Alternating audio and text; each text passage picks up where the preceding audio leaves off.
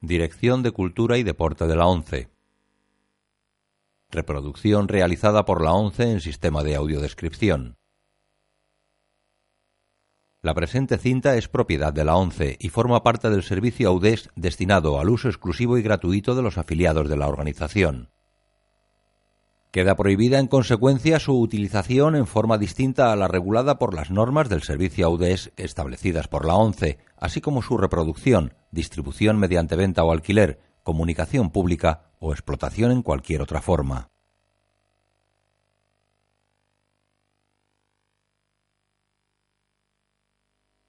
Audiodescripción 11 1997, remasterizado en 2007.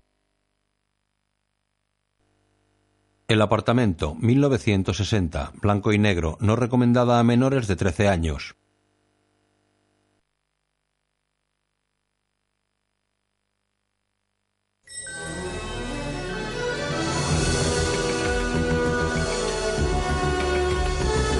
Los titulares aparecen sobre la imagen de un pequeño edificio de apartamentos de tres o cuatro plantas con una escalinata que accede de la acera a la puerta principal. The Miris Company presenta Jack Lemon, Shirley MacLaine, Fred McMurray, El apartamento, con Ray Walston, Jack Cruzen, David Lewis, Hop Holiday, John Showley y Eddie Adams. Guión de Billy Wilder e I.A. L. Diamond. Fotografía Joseph Lassell. Dirección artística Alexander Trauner. Música Adolf Deutsch.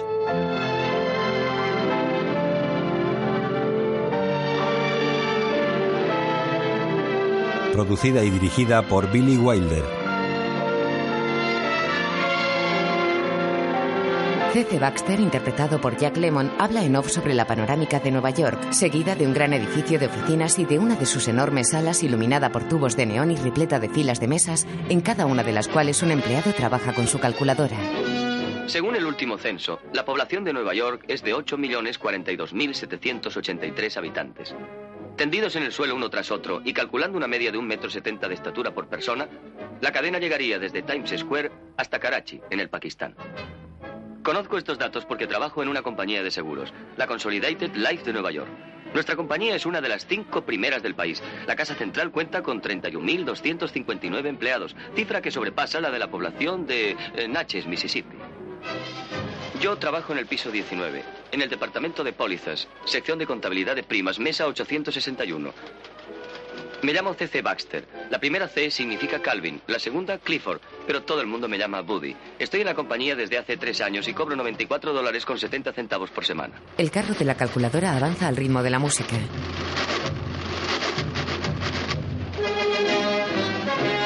El horario de nuestro departamento es de 9 menos 10 de la mañana a 5 y 20 de la tarde. El reloj marca las 5 y 20. Todos los empleados se levantan. En cada piso rige un horario diferente para que los 16 ascensores puedan trasladar a los 31.259 empleados sin embotellamientos. Por lo que a mí respecta, a menudo me quedo en la oficina a trabajar una o, o dos horas extraordinarias, sobre todo cuando hace mal tiempo. No es que yo sea un hombre ambicioso, es solo una manera de pasar el rato hasta que llegue el momento oportuno de volver a mi casa. Porque el hecho es que tengo un pequeño problema con mi apartamento. Yo vivo en el barrio este, a cuatro pasos de Central Park, y hasta el mes de julio pagaba 80 dólares mensuales de alquiler. Desde entonces pago 85 porque mi casera, la señora Lieberman, compró un acondicionador de aire de segunda mano. Es un bonito apartamento, no lujoso, pero sí acogedor.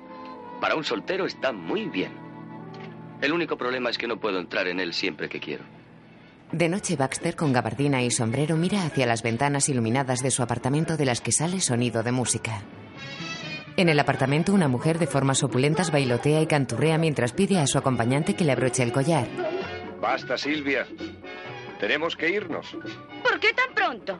Quiero tomar otro martini. Por favor, Silvia, son las ocho y cuarto. Tantas ganas de traerme aquí y ahora largo a toda prisa.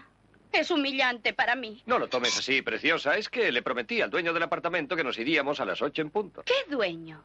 ¿De quién es el apartamento? Vamos a ¿Y ver. eso qué importa? De un pobre diablo de la oficina.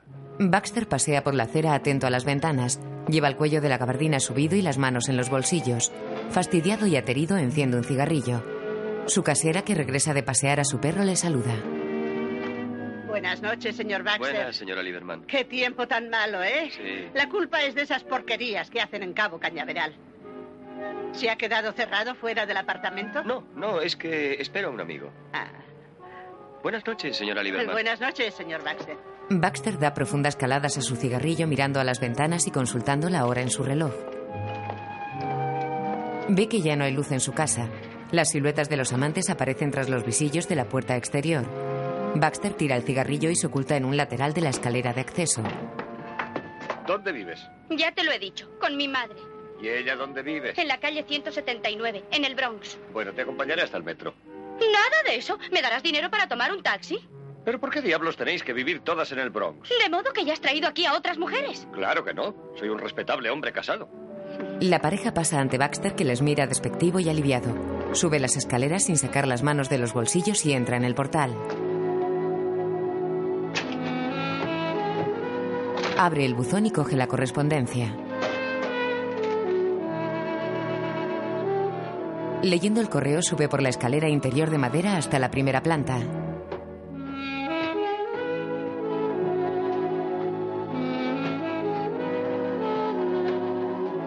Su apartamento está al final del corredor. Una mujer saca la basura del apartamento de al lado y le sorprende agachado buscando la llave bajo el felpudo. Hola, señora Dreyfus. ¿Le ocurre algo? Oh, no, es que eh, se me ha caído la llave. Ah, aquí está. Menudo jaleo se oía en su apartamento. Cuidado no encuentre dentro ladrones. Oh, no se preocupe usted, no tengo nada que pueda interesarles. Buenas noches, señora Dreyfus. Dentro de su casa, Baxter enciende la luz, se quita la gabardina y el sombrero y los cuelga en un perchero que hay en la pared mientras da un rápido vistazo. Abre las ventanas. Se afloja la corbata y recoge los vasos sucios de una mesita baja. Come algo que quedó en un plato. Se los lleva a la cocina en una bandeja. Abre la puerta cargado con la bandeja. Eh, siento molestarte, Woody, pero la chica se ha dejado olvidados los chanclos. Es el hombre que salió con la chica. Señor Kirkeby, no es que me queje, pero usted prometió irse a las ocho. Lo sé, pero hay cosas que no pueden ajustarse a un horario fijo, igual que los autobuses. Verá, en verano no me importa, pero en una noche así y sin haber cenado. Eh, sí, claro. Ah, Encuentra los chanclos. eh, a propósito, he hablado en tu favor con Sheldrake personalmente. ¿El señor Sheldrick? Sí, eh, se han barajado nombres para un posible ascenso y le he hecho notar tus grandes aptitudes. Hace falta gente capacitada para ciertos cargos. Eh, Gracias. Tienes un gran porvenir, Woody, pero poco licor en casa. Oh, sí, es que el señor Eiselberger del Departamento de Préstamos dio aquí anoche una fiesta. Eh, ya, compra vodka y vermut y pon mi nombre en las botellas. Bien, pero recuerde que me debe dos aún. El viernes te las pagaré. Ah, y no te olvides de aquellas galletitas de queso que solías tener, ¿eh? El hombre se va. Baxter, aún cargado con la bandeja, queda perplejo. Galletitas de queso. Entra a oscuras en la cocina, deja la bandeja y enciende la luz. Abre el horno y lo enciende. Luego saca una caja de comida preparada de la nevera y le quita el cartón. Mete la bandeja de papel de aluminio en el horno y lo cierra.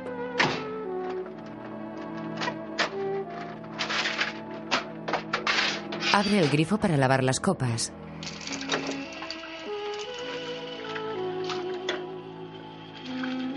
Antes de vaciar una jarra lo piensa mejor y se sirve una copa. Añade vodka y se la bebe. A mi salud.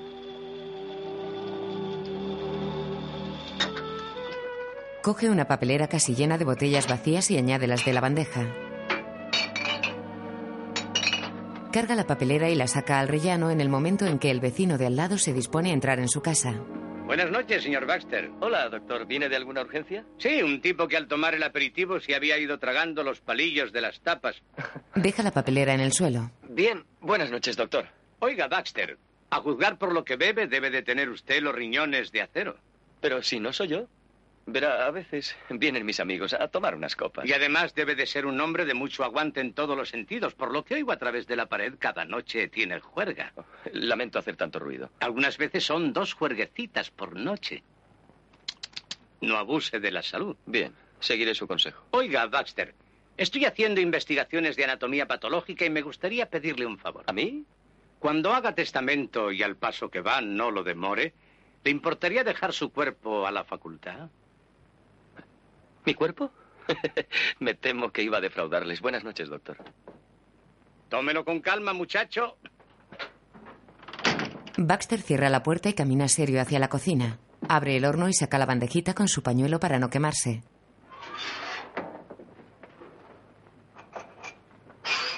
Luego coge una cerveza de la nevera y la abre con el abridor de pared.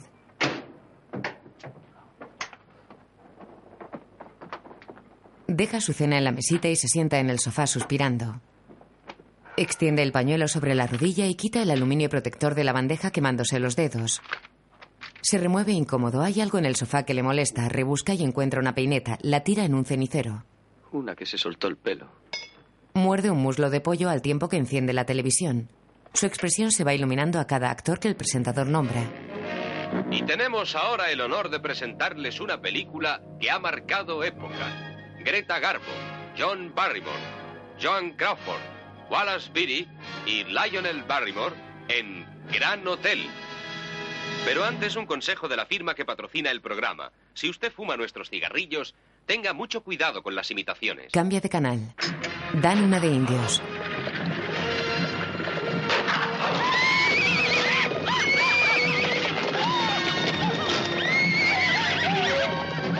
Cambia de nuevo.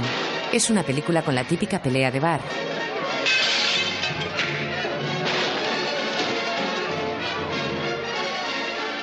Hastiado cambia otra vez de canal. Una carga de la caballería. Vuelve al primer canal. Y ahora, Gran Hotel. Con Greta Garbo, John Barrymore, Joan Crawford, Wallace Beery y Lionel Barrymore. Pero antes, un nuevo consejo de la segunda firma patrocinadora. Amigos, ¿se les descarnan a ustedes las encías? Harto apaga el televisor. Más tarde, ya en la cama, tira aburrido la revista que ha estado leyendo. Apaga la luz y se arrebuja entre las sábanas dispuesto a dormir.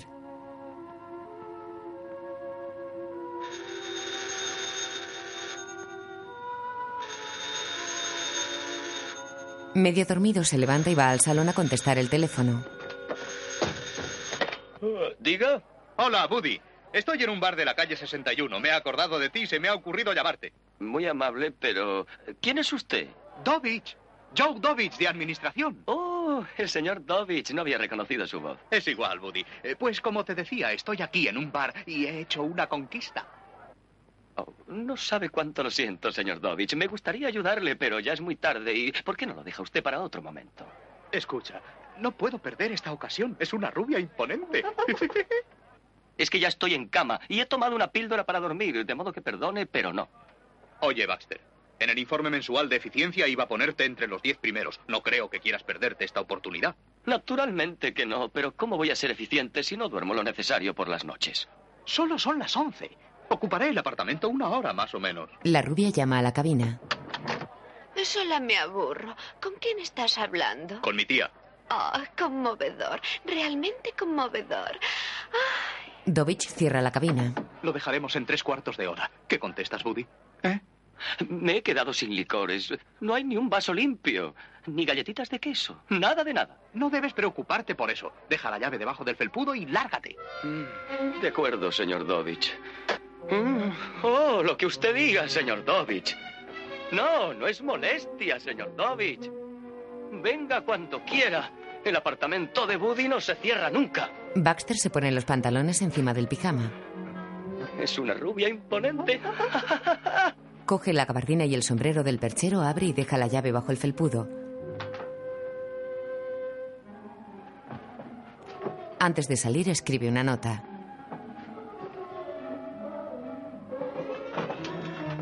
Pincha el papel en el eje del tocadiscos. La nota dice: Eso es. No lo pongan demasiado alto que los vecinos se quejan. Sale. Baja bostezando por la escalinata que da a la calle. Un taxi se detiene y él corre a ocultarse. Dovich y la rubia oxigenada bajan del taxi. Dovich lleva dos copas de cóctel llenas en cada mano. ¿Ya hemos llegado? ¿Sí? ¿Cuánto es? 75 centavos. Aquí en el bolsillo está el dinero. La chica le mete la mano en el bolsillo. Cuidado con los cócteles. Le coge el dinero. Eh, dale un dólar. Gracias, señorita. Vuelve a meterlo ahí, encanto. Qué buena chica. ¿Estás seguro de que esto es una buena idea? ¿No se me ocurre otra mejor? ¿Pero molestar a tu tía a estas horas de la noche? No te preocupes por la vieja. Ya estará durmiendo y no se despierta ni a cañonazos. Mientras ellos entran, Baxter sale del hueco de la escalera que da al semisótano donde estaba escondido. Se ha subido el cuello de la gabardina y se la brocha aterido. Al caminar asoman las perneras del pijama por debajo del pantalón oscuro. Mientras, Dovich y la rubia llegan a la puerta del apartamento. Coge la llave, ¿quieres? En su bolsillo. Mm, No está aquí. Debajo del felpudo. ¿Debajo del Sí, felpudo? cógela, vamos. Y abre pronto, que no disponemos de toda la noche. ¿Este es el apartamento de tu tía? ¿Te gusta?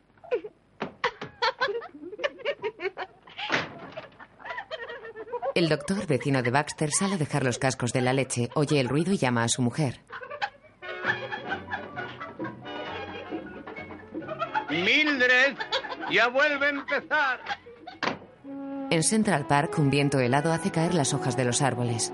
Baxter camina cansado y aterido, se derrumba en un banco y se acurruca tratando de darse calor.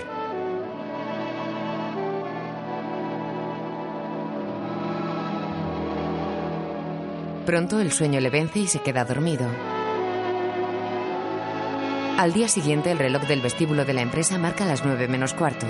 Numerosos empleados entran y se dirigen a los ascensores.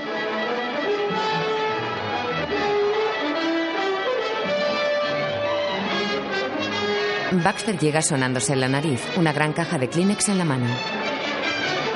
En la cola del ascensor encuentra a Kirkeby, uno de los usuarios de su apartamento. Buenos días, señor Kirkeby. Ah, hola, Baxter. Ha refrescado el tiempo, ¿eh? ¿A quién se lo cuenta? Buenos días, señor. La ascensorista les saluda. Buenos días, señor Williams. Buenos días, señorita Livington. Buenos días, señor McKilby. Buenos días, señora Buenos días, Buenos señorita días, señor Kirkeby. Buenos días, señor Baxter. Buenos días, señorita Kubelik. Listo, puede subir. Cuidado con las puertas. Despegamos. La ascensorista es la señorita Kubelik, interpretada por Shirley MacLaine. ¿Qué ha hecho con su pelo? Me ponía nerviosa y me lo he cortado. He hecho mal, ¿verdad? No, le queda muy gracioso. Se ha resfriado, ¿eh? ¿eh? Sí, lamentaría pegárselo. Yo nunca me resfrío. ¿De veras? He estado leyendo una estadística sobre accidentes y enfermedades. El ciudadano neoyorquino entre los 20 y los 50 tiene dos resfriados y medio por año. Qué gran responsabilidad la mía. ¿Por qué? Porque como yo no me resfrío, para que no fallen las estadísticas, otro infeliz ha de tener cinco resfriados. Ah, Ese infeliz soy yo. ¿Por qué no se quedó en cama esta mañana? ¿Por qué no me quedé anoche? 19. Kirkeby le palmea el culo al salir. Dense prisa. Ay, cuidado con la mano, señor Kirk. ¿Qué quiere decir? Que cualquier día se la voy a pillar con las puertas y luego. La chica se baja la manga como si fuera manca. Vamos al 20. En el guardarropa. Esa Kubelik. Me gustaría encontrarme a solas con ella en un ascensor que fuera la luna. Sí, es la ascensorista más simpática. También procuro serle simpático, pero no ha habido forma de que me dé una cita. Quizá no le guste su táctica. Todos los encargados de sección le han hecho la rosca, pero no hay nada que hacer. ¿Quién se habrá figurado que es? Puede que se trate de una muchacha decente. Hay millones. Vaya hombre. Bueno, es posible. Salen del guardarropa abarrotado de abrigos y sombreros. Kirkeby se aleja y Baxter se dirige a su mesa con los Kleenex en la mano. El timbre da inicio a la jornada de trabajo del piso 19. Todos los empleados ya están en sus puestos. Baxter trabaja en su calculadora. Descuelga el teléfono y consulta un número en un taco de fichas giratorio. Marca. Oiga, el señor Dovich. Soy Baxter, del piso 19. Hola, amigo Buddy. Ahora iba a llamarte. Dovich se afita en su despacho. Siento lo del carmín en la pared del living. Mi amiga se empeñó en demostrar que Picasso es un cuento y pintó aquel cuadro mural. No estoy hablando ahora de lo de Picasso. Lo que quiero es la llave de mi apartamento. Tenía que haberla dejado debajo del felpudo. Pero si lo hice. Recuerdo muy bien que me agaché y la puse debajo. Encontré la llave que dejó usted allí, solo que no era la mía. ¿No?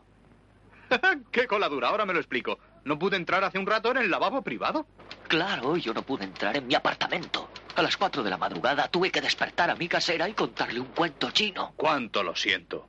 Ahora haré que te bajen tu llave. Ah, y hablando de tu ascenso. Acabo de enviar el informe de eficiencia al señor Sheldrake. No me sorprendería que te llamase antes de terminar la jornada.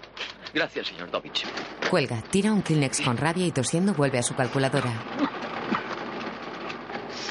Pero su nariz no deja de destilar y se lleva la mano a su dolorida cabeza. Percibe que su temperatura no es normal.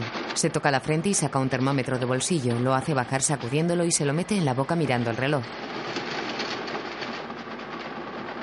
Llega un botones con un sobre. De parte del señor Dovich. Espera. Baxter lo abre y lo vuelca. Cae la llave, se la mete en un bolsillo y saca otra llave. Se vuelve para que el joven no le vea meterla en el sobre. Luego se lo entrega. Sigue con el termómetro en la boca. Para el señor Dovich. El chico se aleja sorprendido. Baxter mira su reloj y consulta el termómetro. Abre sus ojos asustado por la fiebre que marca. Abre un cajón del que saca un dietario y pasa las hojas. Descuelga el teléfono y consulta una ficha antes de marcar. Un hombre grueso contesta. Vanderhoff de publicidad. Ah, hola, Baxter. Un momento. Señorita Finch, pase a máquina lo que le he dictado. Señor Vanderhoff, le tengo apuntado en la lista de esta noche, pero como yo necesito el apartamento, tendrá que anular la cita. Si hoy es el cumpleaños de ella y hasta encargué la tarta. Pero es que he cogido un fuerte resfriado, tengo fiebre y en cuanto salga de la oficina iré a meterme en la cama. Si está resfriado, será mejor que vaya a unos baños turcos y pase allí la noche sudando. Entonces cogeré una pulmonía. Y si la cojo, estaré en cama durante un mes. Bien, si no hay más remedio, lo aplazaremos hasta el próximo miércoles. Es la única noche que tengo libre. Miércoles, miércoles, miércoles, miércoles. Yo eh, tengo apuntado a otro, veré qué puedo hacer. Volveré a llamarle dentro de un rato. Cuelga y se suena. Oh, Consulta otra ficha y marca de nuevo.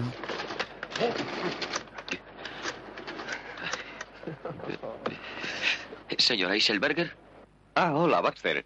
¿Qué le ocurre? Dígame. Es canoso con gafas y bigote. ¿Que el miércoles no? Oh, eso desbarata todas mis eh, gestiones. ¿Jueves? No, tengo todo el día ocupado. Eh, oiga, ¿y si esa reunión la trasladamos al viernes? viernes. Uf, eh, Déjeme pensarlo, le volveré a llamar.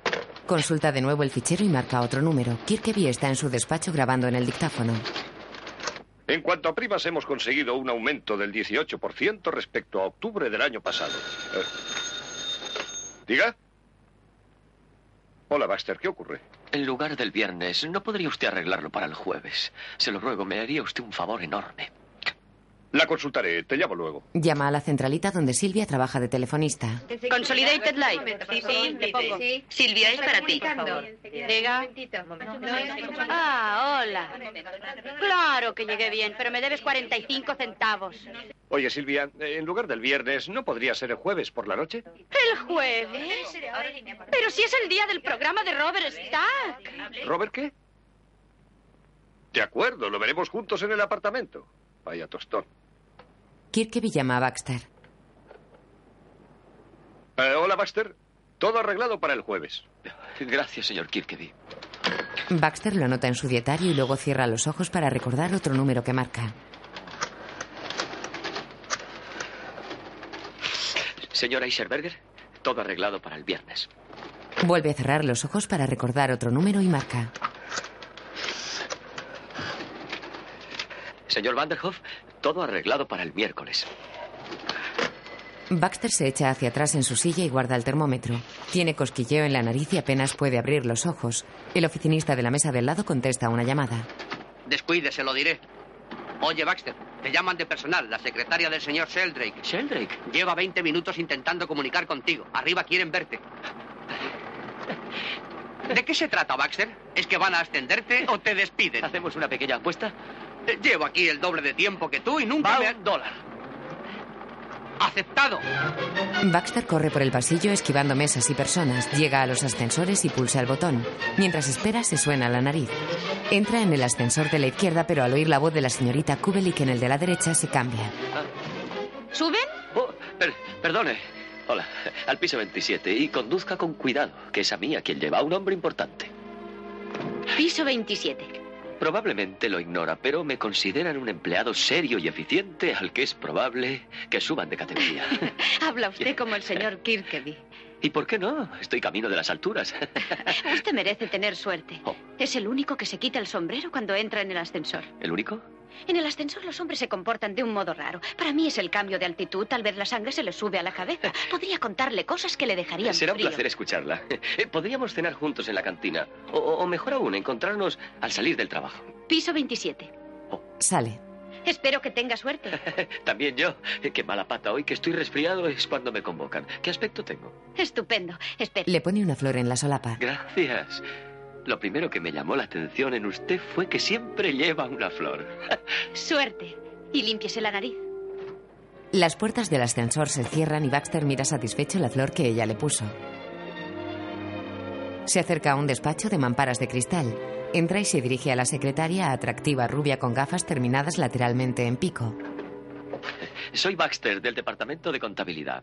Eh, El señor Sheldrake me ha llamado. Soy yo quien lleva 20 minutos intentando llamarle. Lo siento, pero... Entre. Se acerca a la puerta del despacho y respira hondo antes de abrir. El jefe Sheldrick le mira quitándose las gafas de leer. ¿Baxter? Sí, señor. Adelante, entre. Estaba curioso por saber qué aspecto tenía. Eh, Siéntese. Sí, señor Sheldrake. Me han informado favorablemente de usted. El señor Dovich afirma que es usted leal, servicial y sumamente útil. Es favor que me hace. Y el señor Kirkeby dice que usted trabaja horas extraordinarias sin cobrarlas. Bueno, claro, es que se acumula tanto trabajo que... El señor Vanderhoff de Publicidad y el señor Eichelberger de Préstamos y Créditos han pedido ambos que sea usted trasladado a su departamento. Oh, me siento muy halagado. Dígame, Baxter, sinceramente, ¿a qué se debe su popularidad? No lo sé. Reflexione. Sheldrick, interpretado por Fred McMurray, chupa la patilla de las gafas mientras Baxter queda sin saber qué contestar. Eh, por favor, repítame la pregunta.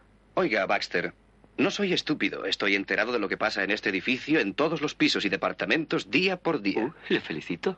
En 1957 tuvimos un empleado que se llamaba Fowler. También era muy popular. En nuestras oficinas había organizado un servicio de apuestas mutuas y calculaba la cotización valiéndose de nuestro cerebro electrónico. La víspera de correrse el gran derby avisé a la policía y lo cogimos infraganti. ¿A- a- ¿Avisó a la policía? En efecto. ¿Eso qué tiene que ver conmigo? Yo no me ocupo de apuestas mutuas. Dígame francamente cuál es su truco. ¿Truco? En estas oficinas flota una llave muy sospechosa que va de Kirkeby a Vanderhoff a Eichelberger y a Dovich. La llave de cierto apartamento.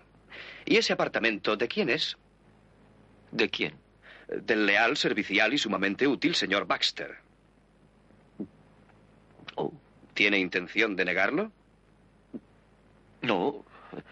No voy a negarlo. Permítame que se lo explique. Eh, Será lo mejor. Verá. Empezó todo cuando seguía un curso nocturno de contabilidad y administración.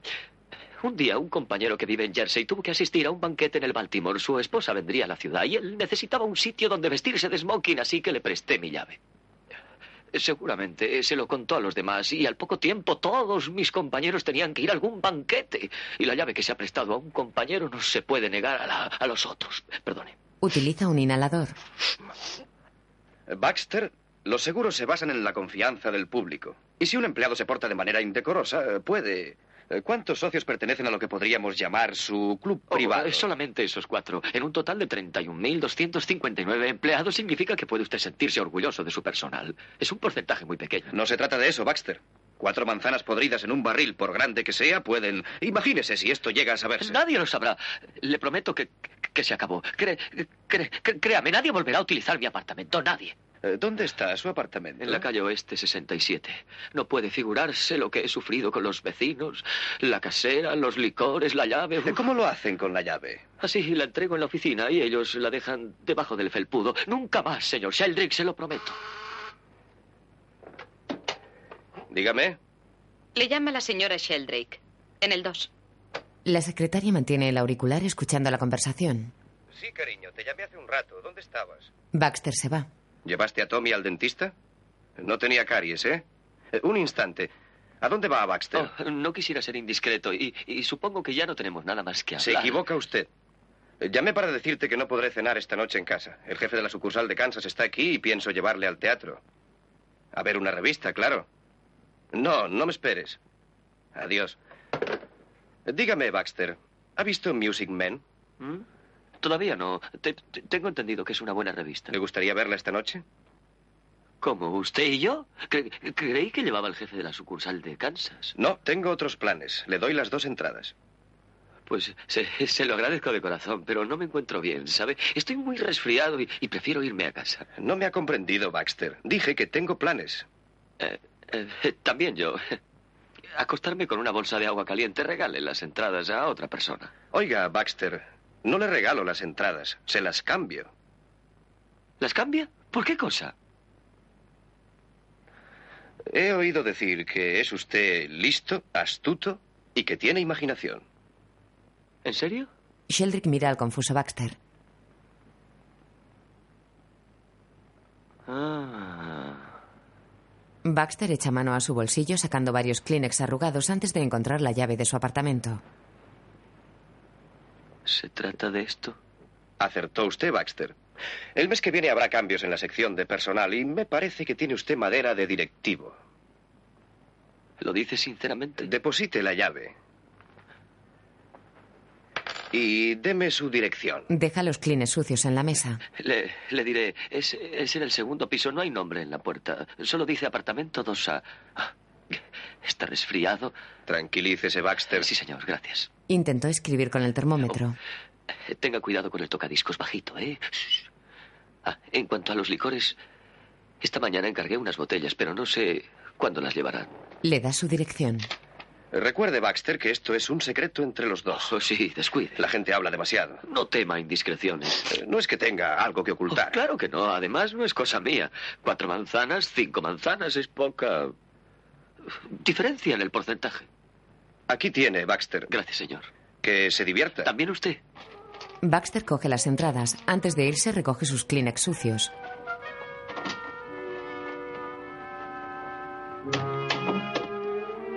En el vestíbulo, un empleado de la limpieza saca brillo al suelo. Baxter, con la gabardina y el sombrero puestos, espera paseando. En su solapa mantiene el clavel que le colocó la guapa Kubelik, morena de pelo corto, carita redonda y grandes ojos claros. Salen las últimas secretarias. Baxter espera apoyado en la pared. Silvia, la ampulosa telefonista, sale charlando con una compañera. Creí que un hombre de su posición me llevaría a un cabaret de lujo. Y lo que hizo fue llevarme al restaurante automático y luego a un horrible apartamento. Al escuchar el comentario, Baxter se vuelve airado a mirarlas. Por la puerta de empleados aparece Kubelik, la ascensorista. Buenas noches. Buenas noches. Baxter la saluda indiferente, pero luego corre tras ella. Señorita Kubelik, estaba esperándola. ¿En serio? No la había reconocido. Es la primera vez que la veo sin uniforme. ¿Qué tal le fueron las cosas en el piso 27? Muy bien. Dígame, ¿ha visto Music Man? No, ¿Le gustaría verla? claro. Le propongo que vayamos a cenar y luego al teatro. ¿Esta noche? Sí. Lo siento, no puedo. Tengo una cita. Oh. Bueno, ¿se trata de una amiga quizá? No, de un amigo. No pretendía ser indiscreto, pero los compañeros dicen que usted jamás sale con amigos. Ya lo ves, se equivocan. ¿Esa cita es solo una cita o algo más serio? Lo era, al menos para mí, pero no para él. De modo que vamos a romper. Siendo así, no podría usted... Me temo que no. Se puso tan pesado que me comprometí a verle hoy. Sí, claro. Lo comprendo. En la calle. Aunque, la verdad, es una lástima desperdiciar estas entradas. ¿A qué hora empieza la función? A las 8.30. Nos encontraremos en el teatro. ¿Qué le parece? Me parece estupendo. No, no, no lo olvides, en el Teatro Majestic. Espéreme en la puerta. Sí, esta mañana estaba hecho migas. Tenía 39 de fiebre. Y luego no solamente me ascienden, sino que vamos juntos al teatro. Si llego a quedarme en cama, ¿Y su resfriado? qué resfriado. Después del teatro iremos a bailar. Ta, ta, ta, ta, ta, cha, cha, cha. Soy un bailarín sensacional. Ya lo veo. Conozco un sitio donde hay una orquesta estupenda y está solo a un paso de su casa. Es una gran idea. Ella se sorprende. ¿Cómo sabe dónde vivo? Verá, incluso sé con quién vive. Con su hermana y, y su cuñado. También sé cuándo ha nacido y dónde. Sé muchas cosas de usted. ¿Y cómo? Hace un par de meses eché un vistazo a su ficha en el registro de seguros. Ah. Sé cuánto mide, cuánto pesa y el número de su carnet de identidad. Sé que ha tenido paperas, sarampión y una operación de apéndice. Eh, No hable de mi operación con sus compañeros de oficina, ¿entiende? No vayan a preguntarse cómo ha podido usted averiguarlo. Hasta luego. La chica se aleja andando encogida de frío. ¡A las 8.30! Baxter sigue teniendo problemas nasales. Saca el inhalador y aspira profundamente. Antes de guardarlo, rocía con el líquido el clavel de la solapa. Ya ha anochecido, la señorita Kubelik camina deprisa por la acera mojada. Baja la escalera que accede a un local situado en un sótano. El pianista del local sonríe al reconocerla y cambia la melodía como dedicándosela a ella. La chica le devuelve una amplia sonrisa de agradecimiento.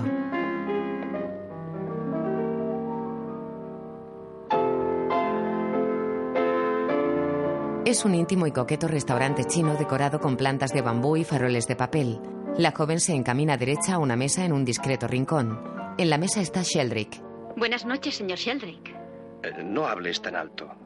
¿Sigues temiendo que nos vean juntos? Eh, Quítate el abrigo. No, chef. Tengo que irme enseguida. ¿Me invitas a un daiquiri helado? Lo he pedido ya. Te has cortado el pelo, ¿eh? Así es, Sabías que lo prefiero largo. lo sé. Puedo darte un rizo como recuerdo. Llega el camarero. Señorita, es una alegría volver a verla. Gracias. Hace tiempo que no veníamos. ¿Un mes quizá? Seis semanas. No viene de un día. Necesitaba verte. Igual que antes. El mismo rincón, la misma canción, Te echaba de menos. la misma salsa con aceite y vinagre. Encontrarse contigo en el ascensor es un verdadero martirio. Buenos días, señorita. Buenas noches, señor Sheldrake.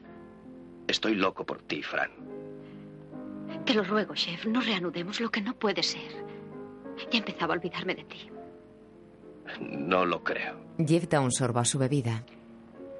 Escucha, chef, fueron dos meses maravillosos este verano, pero ya pasaron. Eso suele suceder. La esposa y los niños se van de veraneo y el jefe se divierte con su secretaria, con su manicura o la ascensorista. El programa de festejos termina en septiembre. Y adiós. Los niños vuelven a la escuela, el jefe vuelve a su esposa y la chica. Este pescado era más gustoso antes. Fran disimula mirando un pescado frito. Nunca te dije adiós, Fran. Al principio una quiere hacerse la ilusión de que sale con un hombre soltero. Pero luego empieza él a mirar su reloj. Se inquieta por si lleva carmín en la cara y teme que se le haga tarde para el tren de las 8.20. Después una se prepara una taza de café y se queda reflexionando en su rincón. Y comprende lo tonta que es al seguir así. Fran bebe con los ojos humedecidos. ¿Qué supones que pensaba yo cuando volvía en el tren a mi casa? No debiste telefonearme, chef. ¿Qué pretendes de mí? Que vuelvas a mi lado. Lo siento, señor Sheldrake. Va completo. Tome el próximo ascensor. Eso no es justo, Fran. Te he citado porque tengo algo importante que decirte. Adelante, dímelo. Oh, aquí no. ¿Y si fuéramos a otro sitio? No, tengo una cita a las 8.30. ¿Importante? No mucho, pero no quiero darle plantón. Los señores van a cenar. No, no vamos a cenar. Sirvan a otros dos daiquiris. El camarero chino se va, mientras en la puerta del teatro la gente comienza a entrar.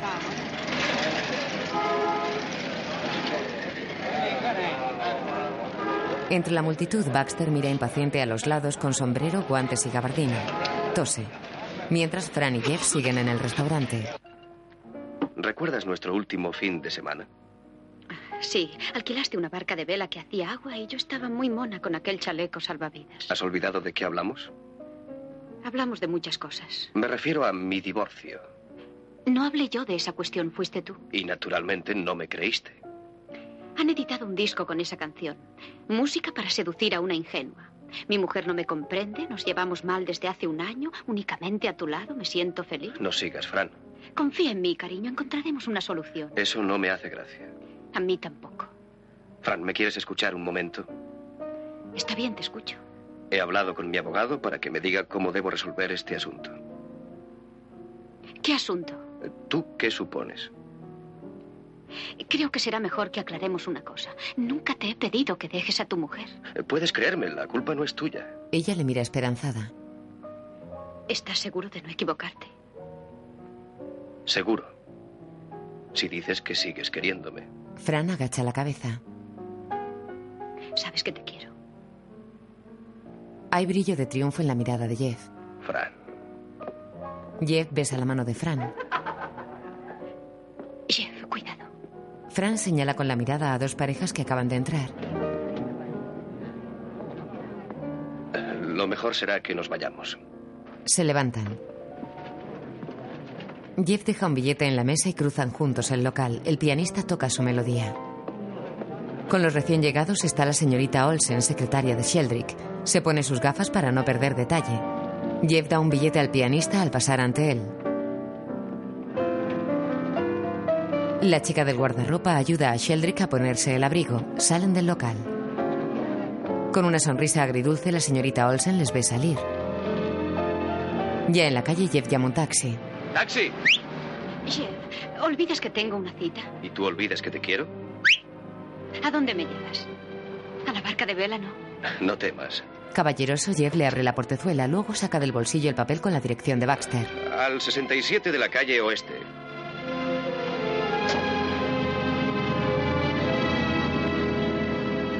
El taxi arranca, mientras Baxter se ha quedado solo en la puerta del teatro. Todos los espectadores están ya dentro. Saca la caja grande de Kleenex del bolsillo interior de su gabardina y se limpia la nariz. Vuelve a guardar la caja y consulta su reloj. Sigue caminando arriba y abajo.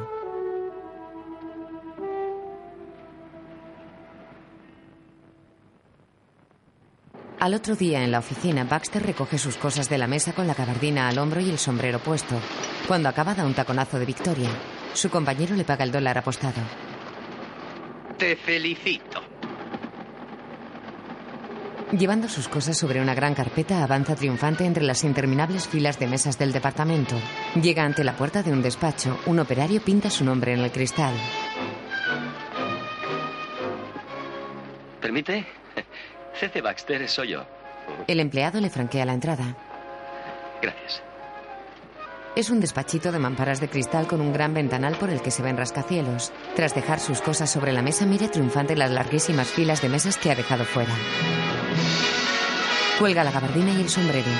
Llegan los cuatro inquilinos usuarios de su apartamento. Hola, Buddy. Enhorabuena, muchacho. Buenos días. ¿Has subido de categoría? Como te prometimos. Ya tienes un despacho particular con tu nombre en la puerta y todo. Sí. Trabajo de equipo, eso es lo que cuenta en esta organización. Todos para uno y uno para todos. ¿Entiendes lo que quiero decir? Tengo una vaga idea. Baxter, nos has decepcionado. Eres un ingrato. Oh, pero sí estoy muy agradecido. ¿Y lo demuestras? Bueno, estas últimas semanas lo he pasado muy mal, con un resfriado muy fuerte y... Se hacen cargo, ¿no? Nuestra amabilidad merece una recompensa mejor. Al fin y al cabo, es mi apartamento, una propiedad privada, no un parque público. Está bien que recibas a una chica, pero todas las noches de la semana me parece un poco exagerado. Eres un egoísta. El sábado tuve que pedir prestado el coche a mi primo y llevar a Silvia a las afueras. Ya soy mayorcito para los paseos románticos. Yo no puedo solucionar el problema de ustedes, lo lamento muy de veras. Si nos enfadamos, lo vas a lamentar más. ¿Eso es una amenaza? Te hemos ayudado a subir y podemos ayudarte a bajar. Entra el jefe. Oh, buenos días, señor Sheldrake. Buenos días a todos. ¿Está satisfecho, Baxter? ¿Le gusta su despacho? Ya lo creo. Le estoy muy agradecido. Oh, agradézcalo a sus amigos. Ellos le recomendaron. Eh, habíamos entrado para desearle buena suerte. Hasta siempre y no vayas a olvidarte de Hasta la vista. ¿eh? Vengan por aquí cuando quieran. La puerta está abierta. La de mi despacho. Es usted un granujilla, ¿eh? ¿Cómo le va en su nuevo cargo? Eh, De maravilla. Siéntese. Trabajaré de firme para justificar su confianza en mí. Oh, estoy seguro. Eh, hablando de su apartamento, eh, ¿por qué no encarga un duplicado de la llave ahora que le han subido el sueldo? Sí, cuente con ella. Eh, ¿Conoce a mi secretaria, la señorita Olsen? Oh, sí, muy atractiva. Es la afortunada que... Oh, no, no. Solo quería decirle que es muy fisgona y mete las narices en todas partes. Y una llave que va y que viene acabaría Oh. llamando su atención. Sí, señor, hay que tomar precauciones. Por cierto, tengo algo para usted. ¿Para mí? Es decir, para la señorita, sea quien fuere. Se lo dejó olvidado anoche en mi diván. Oh, sí, gracias. Tiene el espejo roto. Ya lo estaba cuando lo encontré. Es una polvera con el espejo roto. Sí, Sheldrick se la guarda. me lo tiró a la cabeza. ¿Cómo? Ya sabe cómo son las mujeres, acaban poniéndose tontas. Sí, es cierto. Eh, Se sale con una muchacha para pasar el rato y enseguida ella supone que uno va a divorciarse de su mujer. Fíjese, ¿le parece justo? No, señor, no es justo. Especialmente para su mujer. Exacto. Le envidio a usted, Baxter. Soltero, enamorando a placer, sin disgustos ni complicaciones. Sí, señor, la gran vida. Eh, apúnteme para el jueves que viene. Hecho. Y cuente con la otra llave. Sheldrick se va y Baxter saca del cajón su dietario de citas para anotar la nueva petición. En la centralita está Silvia, la amante de Kirkeby. Sí, le pongo. Estoy llamando. Felices Pascuas. Comunica. ¿Qué? ¿En serio? ¿Dónde? Allá voy. Que alguien vigile mi línea. Están celebrando la fiesta en el piso 19. Todas dejan sus cascos y salen tras ella. Cuatro chicas y Dovich bailan el jingle bell sobre una mesa acompañados por las palmas de los demás. Dovich lleva los pantalones arremangados enseñando las ligas de los calcetines. El piso 19 está atestado de empleados que celebran la Navidad. Baxter trata de salvar dos vasos llevándolos en alto. Una pareja se besa apasionadamente en una esquina. Baxter sonríe al verlos. Las telefonistas charlan ignorando a otra pareja que también se besa. Nunca más, le dije. O te buscas un coche más grande o una chica más pequeña. Baxter la ve. Señorita Kubelik. señorita. Felices Pascuas. Gracias. ¿Ya no está enfadado conmigo? ¿Y por qué habría de estar? Estas últimas semanas ha subido una sola vez en mi ascensor y no se quitó el sombrero. La verdad, estaba un poco molesto a causa del plantón que usted me dio. Me comporté de un modo imperdonable. La perdono. Mal hecho. Usted no tuvo la culpa. Si se va a una cita con un caballero, resulta difícil dejarle plantado para ir a otra cita con otro caballero. No tenía solución. No suponga porque llevo uniforme que me rijo por el código del honor. Señorita Kubelik, no se alcanza un puesto directivo como el mío a menos de saber juzgar a las personas. Y en mi opinión, como usted, no hay nadie. Es buena, trabajadora y. y maravillosa. Chin, chin. Chin, chin.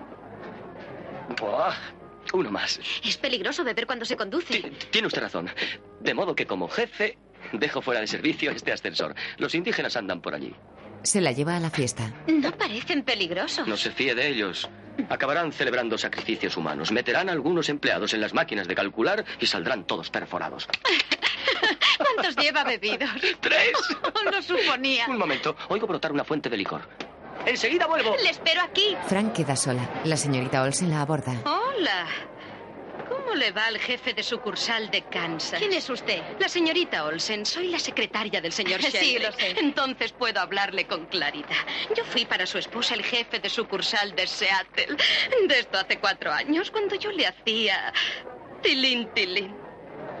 Lo siento, no sé de qué me está hablando. Mm, Antes de mí hubo la señorita Rossi de siniestros y después de mí la señorita Cock de invalidez y antes de usted la señorita... oh, ¿Cómo se llamaba la del piso 25? Le ruego que me perdone. ¿Perdonarla? ¿Y qué culpa tiene usted? Es él. Se da maña para engatusar a las mujeres. Siempre su rinconcito en el restaurante chino y su cuento de que va a divorciarse. y luego acaba dándole a una con la puerta en las narices. Señorita Kubelik. Llega Baxter. Le quedo muy agradecida, señorita Olsen. Oh, siempre estoy dispuesta a ayudar a las chicas de uniforme. La secretaria se va. ¿Qué le pasa, señorita Kubelik? Nada. Que hay demasiada gente aquí. ¿Por qué no nos vamos a mi despacho? Y así podré consultarle algo. Ahora tengo mi despacho particular y tal vez le interese saber que soy el directivo más joven, después del nieto del director de la compañía, claro está. En el despacho hay una pareja besándose. ¿Permiten? El hombre se levanta con la mujer en brazos y salen. Señorita Kubelik, le importaría darme su sincera opinión. Lo tengo desde hace una semana. Me costó 15 dólares y no tengo valor para ponérmelo. Saca un sombrero hongo de una caja y se lo pone. Queda esperando la opinión de Frank que le mira inexpresiva. Este es el modelo llamado secretario adjunto. ¿Qué le parece? Ella le mira tristemente con sus ojos claros de largas pestañas. No debí comprarlo, ¿verdad? Es elegante. ¿Eh? ¿En serio? ¿Sería capaz de salir conmigo si me lo pongo, eh? Pues claro que sí. ¿Y si me lo pongo así, un poco ladeado, eh? ¿Queda mejor? Mucho mejor. Bueno, si salir conmigo no le da vergüenza, podríamos irnos de parranda esta noche los tres, usted, yo y el sombrero. Nos pasearíamos por la Quinta Avenida para estrenarlo. Hoy es un mal día para mí. Los compromisos de Nochebuena, claro. Será mejor que vuelva al trabajo, no sea que me despidan. No se preocupe por eso, soy el amo en el departamento de personal. Beben. ¿Conoce al señor Sheldrake? Fran deja de beber. Pues claro. Es un gran amigo mío. Me mandó una felicitación de Navidad. Mire, La felicitación es una foto familiar de Sheldrick con su mujer e hijos al lado del árbol de Navidad. Una foto conmovedora. ¿qué le parece si hablo con el señor Sheldrake para que le dé un empleo mejor? La podrían nombrar jefa de ascensores. Hay muchas ascensoristas más antiguas que yo y que merecen ese puesto. No es problema. Podríamos discutir esa cuestión durante estas vacaciones, paseando juntos, yo con mi sombrero. ¿Seguro que así queda mejor? Yo creo que sí. Mírese. No debo torcerlo demasiado. Al fin y al cabo, esta es una empresa conservadora y un excéntrico estaría mal visto. Ella le ofrece una polvera para que se mire en el espejo que él reconoce al verlo partido. ¿Qué le pasa? El espejo. Está roto. Sí, lo sé. Y no me disgusta. Así me veo tal como me siento. Baxter la mira confundido. El teléfono. Aún aturdido, descuelga sin dejar de mirar a Frank. Diga. Un, un momento. S- Si no le importa, es, es- es un asunto personal. Felices Pascuas. Fran abandona el despacho. Con semblante sombrío, Baxter habla por teléfono. Sí, señor Sheldrake. No lo he olvidado. El árbol de Navidad está preparado y los licores en la nevera. Gracias. Felices Pascuas. Su desilusión inicial se convierte en una mueca de asco. Coge su gabardina del perchero y sale al bullicio de la fiesta.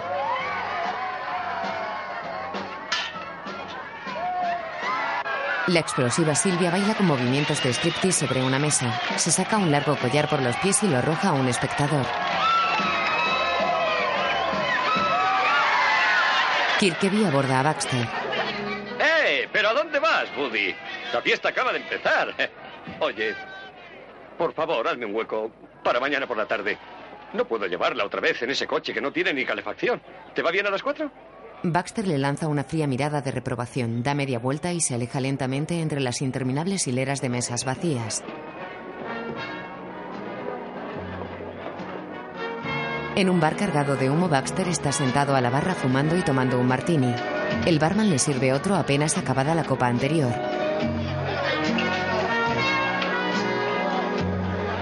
Añade una nueva punta a la estrella que ha formado sobre el mostrador con los palillos y las aceitunas de los seis que ya tomó. Apenas puede sostener la cabeza. Un Santa Claus vociferante entra en el bar tocando su campanilla. Oye, Charlie, ponme un doble de coñá y deprisa. He aparcado el trineo en lugar prohibido. Santa Claus para en seco sus bromas al ver el sombrío semblante de Baxter y se va a otro lado. Una joven con abrigo de piel sobre su bebida con una pajita. Está sola y parece un poco embriagada. Da una calada a su cigarrillo fijándose en Baxter que fuma ensimismado. La joven coge una pajita y desliza el envoltorio hacia un extremo. Sopla por la pajita y el envoltorio de papel sale disparado. Acierta a Baxter en la solapa, pero él ni se inmuta. Al momento, otro papelito cae ante Baxter que bebe impasible. La chica sigue tirándole envoltorios de pajitas, aunque un poco confusa ante la indiferencia de él. Resuelta le tira otro envoltorio que da en el ala del sombrero hongo de Baxter.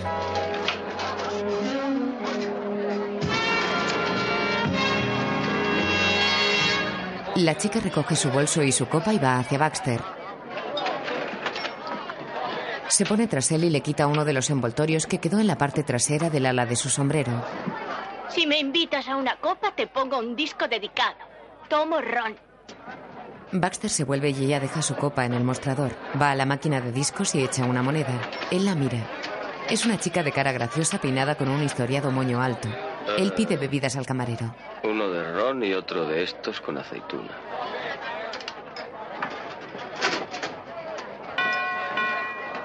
La chica se sienta junto a Baxter y bebe con la pajita.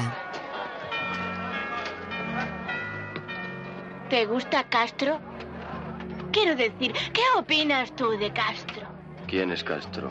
¿Quién va a ser hombre ese tío de Cuba? El de la barba. ¿Qué le ocurre? Porque por lo visto no tiene ni nociones de educación. Le escribí una carta hace dos semanas y ni siquiera me ha contestado. No digas.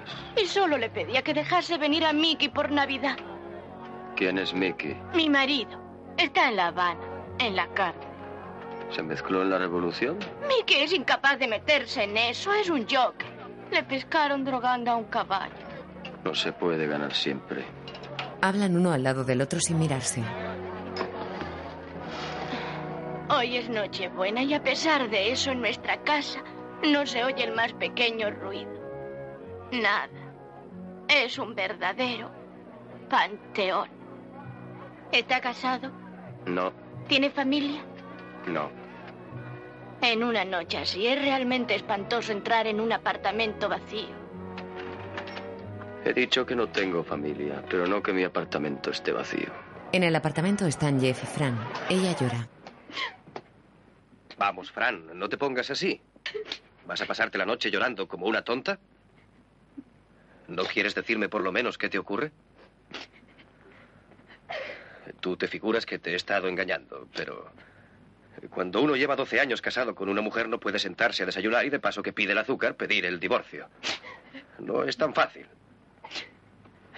Además, es un mal momento. Los chicos tienen vacaciones en el colegio, mis suegros han venido a pasar las fiestas con nosotros. No puedo plantear la cuestión. No te reconozco, Fran. Tú, una chica siempre tan animosa y divertida. Soy la misma. La idiota feliz. Siempre riendo. Ajá, eso está mejor. Por lo menos ya me hablas.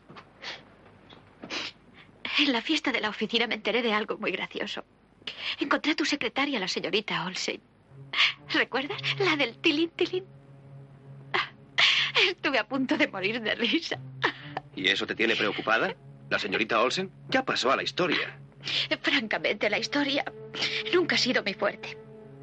Repaso general. Primero fue la Olsen, luego una tal Rosy. No, esa fue antes. Después de la Olsen vino la Koch. Vamos, Fran. Y ahora seguro que hay alguna afortunada en la oficina esperando turno después de mí. Bueno, bueno, está bien. Confieso que lo merezco, pero hazte una pregunta. ¿Por qué un hombre sale con tantas mujeres? Pues porque no es feliz en su hogar, porque se siente solo. Pero eso fue antes de conocerte, ya no salgo con ninguna. No creí que fuera tan estúpida. Está visto que nunca aprenderé. Cuando uno se enamora de un hombre casado no debería ponerse rímel. Se limpia los negros churretes de su cara. Es Nochebuena, Fran. No discutamos, ¿eh? Felices Navidades. ¿Qué es? Ella le da un paquete, él lo abre y saca un disco. Ah, nuestro amigo el pianista del restaurante chino. Gracias, Fran. Bueno, será mejor dejarlo aquí, ¿no? Sí, será mejor. Ah, eh, voy a darte mi regalo. No sabía qué comprarte, aparte de que apenas tengo tiempo. Eh, Toma 100 dólares y cómprate lo que te guste, ¿eh? Humillada, Fran le mira con frialdad. No coge el billete. Eh, He visto en la casa Verdorf unos preciosos bolsos de cocodrilo. Jeff le mete el billete en el bolso. Con la pintura corrida, Fran cierra los ojos y comienza a despojarse de sus guantes y su abrigo.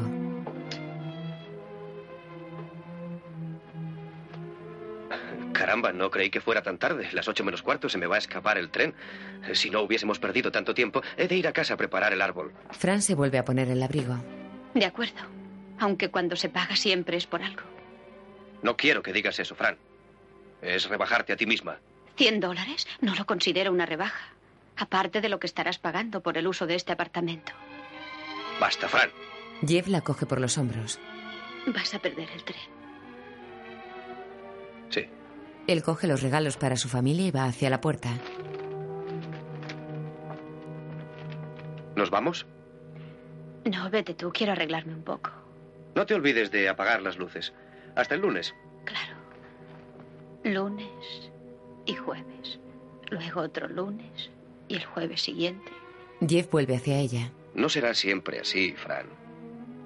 Te quiero. Intenta besarla. Cuidado con el carmín. Felices Navidades. Él se va. Fran queda abatida en medio de la habitación. Luego coge el disco, le quita la funda y lo pone en el tocadiscos.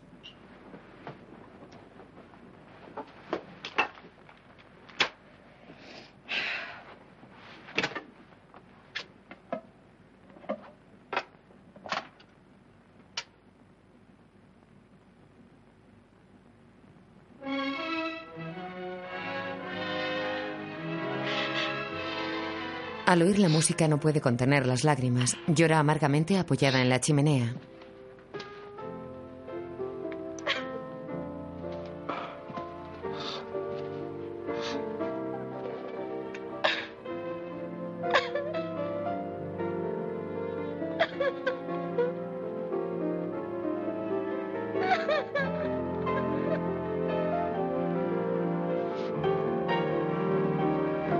Un tanto recobrada coge su bolso y se dirige al cuarto de baño.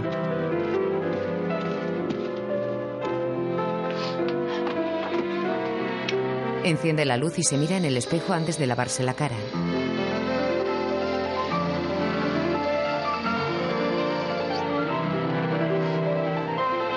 Cuando se está secando ve una estantería reflejada en el espejo auxiliar. En ella hay un frasco de somníferos. El mismo espejo refleja su mano que toma el frasco y lo pone ante sí.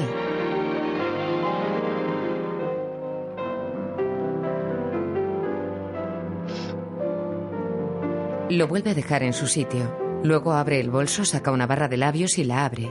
Ve el billete de Jeff y lo coge. Mira de nuevo el frasco de píldoras, deja caer el billete dentro del bolso y cierra la barra de labios.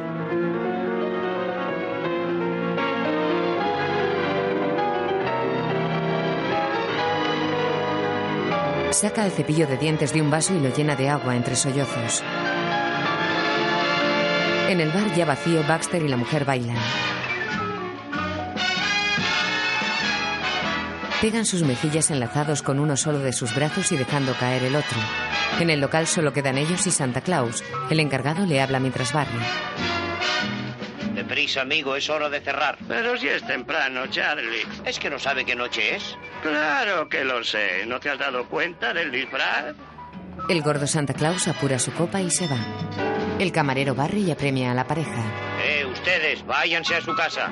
Baxter y la joven siguen bailando con aspecto de no oír nada. El encargado desenchufa la máquina tocadiscos. Siguen bailando sin música. ¿No me han oído? ¡Largo! Reaccionan y se sueltan. La chica coge su bolso del mostrador. Baxter termina su copa. ¿A dónde vamos? ¿A mi casa o a la tuya? Vámonos a la mía. ¿Todo el mundo allí? Baxter coge a la chica del brazo. El camarero apaga las luces y salen a oscuras del bar. Por la calle llegando a casa de Baxter. Pobre Mickey. Cuando pienso en lo solito que debe de estar en la cárcel de La Habana. ¿Te gustaría ver su foto? No mucho. Es muy mono. Mide un metro cincuenta y pesa 45 kilos. Es igual que un chihuahua. Baxter le hace un gesto para que entre al portal.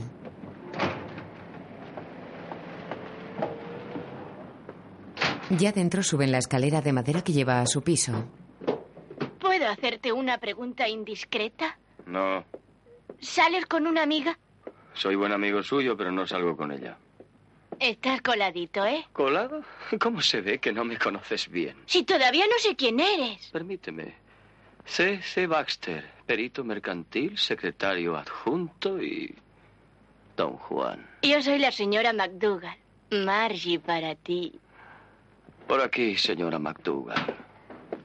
Con la llave en la mano, Baxter camina por el corredor en cuyo extremo está su apartamento. Abre y enciende la luz. Esto es un nidito de amor. Señora McDougall, voy a ponerla en guardia. Se encuentra usted a solas con un conquistador irresistible. ¿De veras? Pregunte a quien quiera. Y sepa usted que cuando llegue mi hora, que puede ser en cualquier momento, le voy a dejar mi cuerpo a la Facultad de Medicina. Estoy sintiendo escalofríos solo de pensarlo. No te escalofríes, que aún no me he muerto. Anda, nena, trae hielo de la cocina y prepararemos unos combinados para entonarnos. Lo que tú quieras, don Juan. La chica va a la cocina. Él empieza a quitarse el abrigo con expresión pícara, pero oye que el tocadiscos hace un ruido. Intrigado va a ver qué pasa. El disco gira con la aguja en el centro. Lo quita y mira la funda dejándolo a un lado. El disco que había debajo le gusta más y lo pone. Se quita el abrigo canturreando y bailando.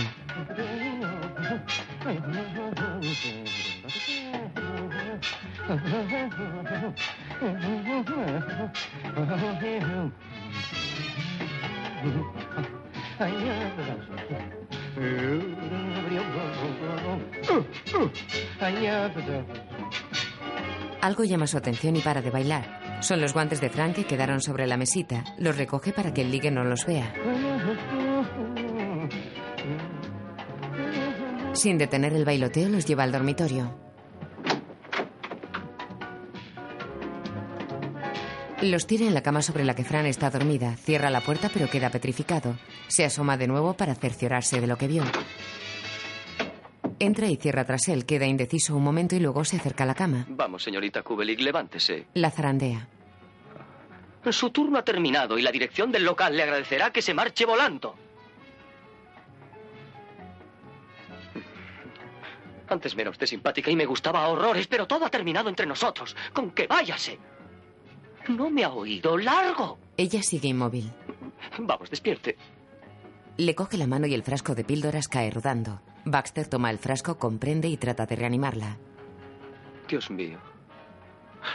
Señorita Kubelik. Señorita Kubelik. La cabeza de Frank cuelga inerte. Baxter, asustado, la deja en la cama y sale corriendo de la alcoba.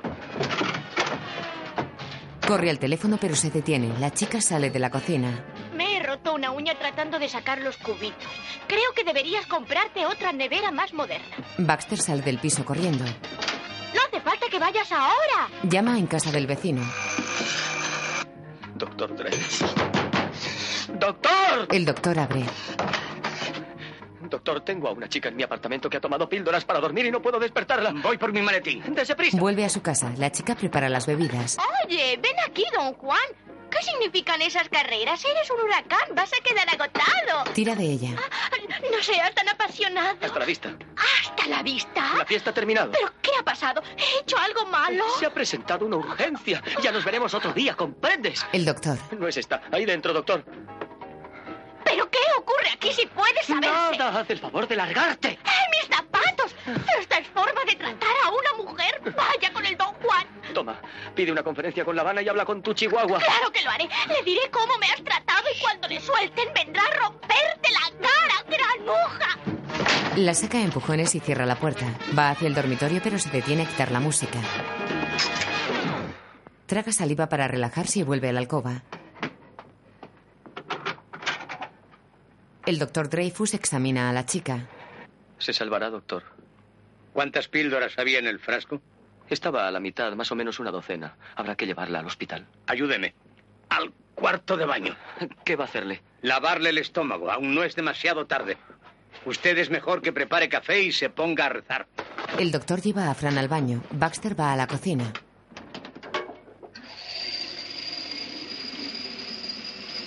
Llena la pava de agua y enciende el gas.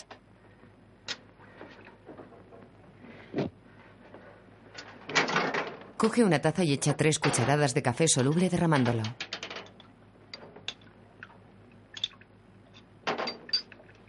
Saca un pañuelo y se seca el sudor. Se acerca a la puerta del baño y oye los esfuerzos de Fran vomitando.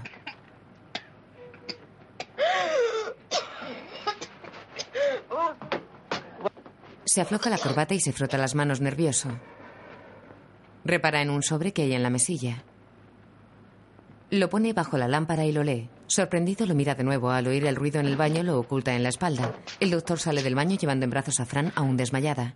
Tráigame el maletín. Baxter coge el maletín que está sobre la cama. Se guarda el sobre en el bolsillo trasero del pantalón y sigue al doctor. En la sala el doctor deposita a Fran en un sillón. Baxter sujeta el maletín abierto. Súbale la manga derecha. Baxter obedece y el doctor prepara una inyección ante la mirada aprensiva de Baxter.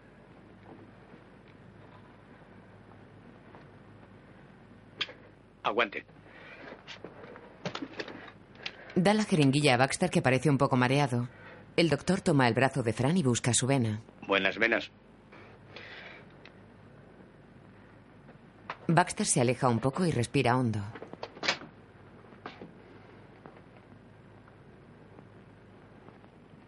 ¿Quiere decirme qué ha pasado? No lo sé, porque yo no estaba aquí cuando. Saca un cigarrillo. Verá. Habíamos tenido unas. unas palabras antes. Nada de importancia. Lo que se dice una pelea de enamorados. Y entonces usted se marchó y se trajo a otra. Algo por el estilo. Es usted un trapisondista empedernido, Buster. Desde luego. El doctor ha terminado de inyectar a Fran. Baxter traga saliva con expresión culpable. El doctor recoge sus frascos. Fran empieza a despertar. Si tarda media hora más, bonito regalo de Navidad se encuentra.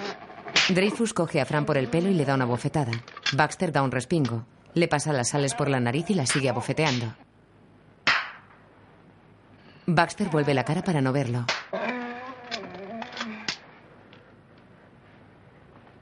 Baxter se seca el sudor del cuello. La tetera pita. Traiga el café. Baxter corre a la cocina y vierte el agua sobre el café. Vuelve removiéndolo.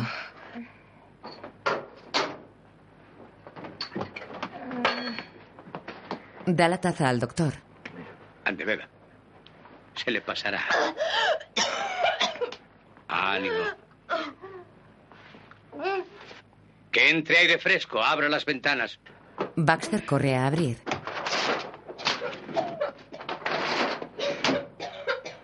Queda parado mirando cómo el doctor insiste en que beba café. Vamos, un poco más. ¿Cómo se llama? Señorita Kubelik. Eh, Fran. Fran, soy médico. Estoy aquí porque ha tomado demasiadas píldoras. ¿Entiende lo que le digo? El doctor la zarandea. Fran, soy el doctor Dreyfus. He venido para salvarla. Tomó usted píldoras para dormir, ¿recuerda? Fran empieza a reaccionar. Píldoras Sí, eso es, Fran. Y yo soy médico. médico. El doctor Dreyfus. Dreyfus. Traiga más café. Da la taza vacía a Baxter. Ande, repítalo. ¿Cómo me llamo? Doctor Dreyfus. ¿Y qué le ha ocurrido? Tomé píldoras para dormir. ¿Sabe dónde está? Fran entreabre los ojos y mira alrededor. No, Sí lo sabe, Fran. Piense un poco. Oh, no lo sé. ¿Sabe quién es ese? El doctor señala a Baxter que llega con el café. Fran intenta abrir los ojos pero se duerme. El doctor la zarandea. Fíjese en él. El señor Baxter, del piso 19. Hola, señorita Kubelik. El doctor asombrado. Señor, señorita, qué educaditos. Trabajamos en el mismo edificio y no queremos que los demás sepan. ¿Qué hace usted aquí? Baxter se lleva el dedo a la sien indicando a Dreyfus que ella desvaría. ¿No se acuerda? Estaba conmigo en la fiesta de la oficina. Ah, sí, la fiesta de la oficina. La señorita Olsen. Eso es. Como ya le he dicho, nos peleamos. Ese fue el motivo de todo. La señorita Olsen es la chica que estaba conmigo aquí. Dreyfus le mira desconfiado. No lo entiendo. ¿Qué más da? Lo importante es que haya llegado a tiempo. Te pondrás buena enseguida. ¿Verdad, doctor? Estoy tan cansada. Bebas esto, ande.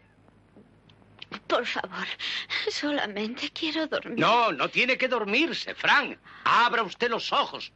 Hay que hacerla andar un poco. La levantan y la pasean casi en volandas. Debe mantenerse despierta durante unas horas. Haga un esfuerzo, Frank. Camine. Uno, dos, tres, cuatro. Uno, dos, tres, cuatro. Izquierda, derecha, izquierda, derecha, izquierda, derecha. Media vuelta, adelante. Uno, dos, tres, cuatro. Eso es, así me gusta.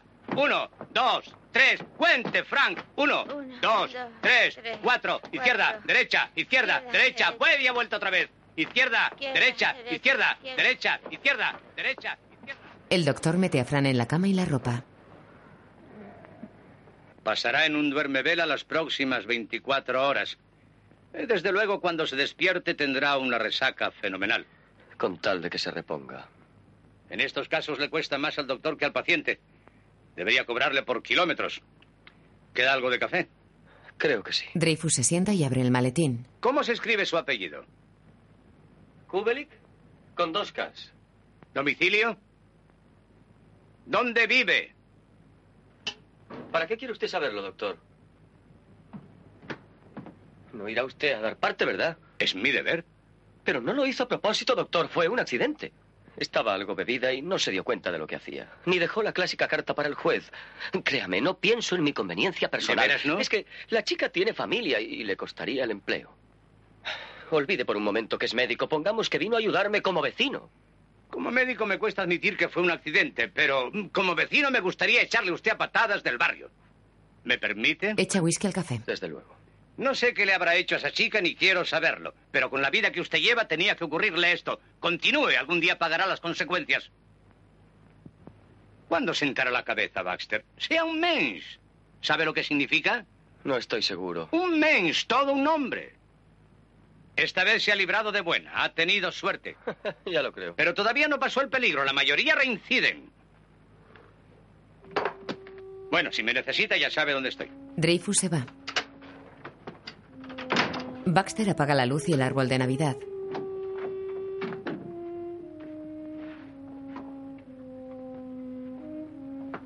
Va cansado al dormitorio. Está en mangas de camisa.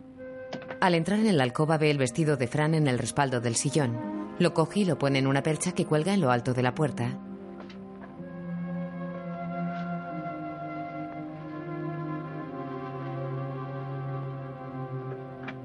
Se lleva las manos a los riñones como si le dolieran. Luego enchufa la manta eléctrica de la cama donde duerme Fran y la conecta con el mando de la mesilla.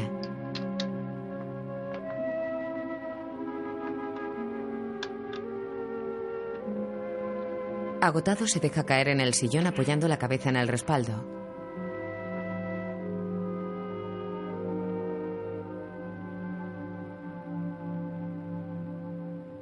A la mañana siguiente, la casera, señora Lieberman, sube la escalera con cara de pocos amigos. Lleva al perrito a su lado. Llama a la puerta de Baxter. Señor Baxter, abra enseguida. Baxter entreabre la puerta procurando que no vea el interior. Es usted, señora Lieberman. ¿Quién suponía que iba a ser? ¿Brigitte Bardot? ¿Se puede saber qué ocurrió aquí anoche? ¿Anoche? Todas aquellas marchas, arriba, abajo, arriba. ¿Vinieron sus compañeros de armas a hacer maniobras? Le aseguro que no volveré a invitarlos. Nunca debía admitir un inquilino soltero. Toda la noche sin poder pegar ojo. Y apostaría que despertó a los Dreyfus. No se preocupe por el doctor. Sé que estuvo fuera de casa atendiendo a un paciente. Se lo advierto, señor Baxter. Esta es una casa respetable, no un salón de juergas. Vamos, Oscar. Baxter empuja al perrito suavemente y cierra la puerta con sigilo. Se dirige de puntillas hasta el dormitorio y entorna la puerta.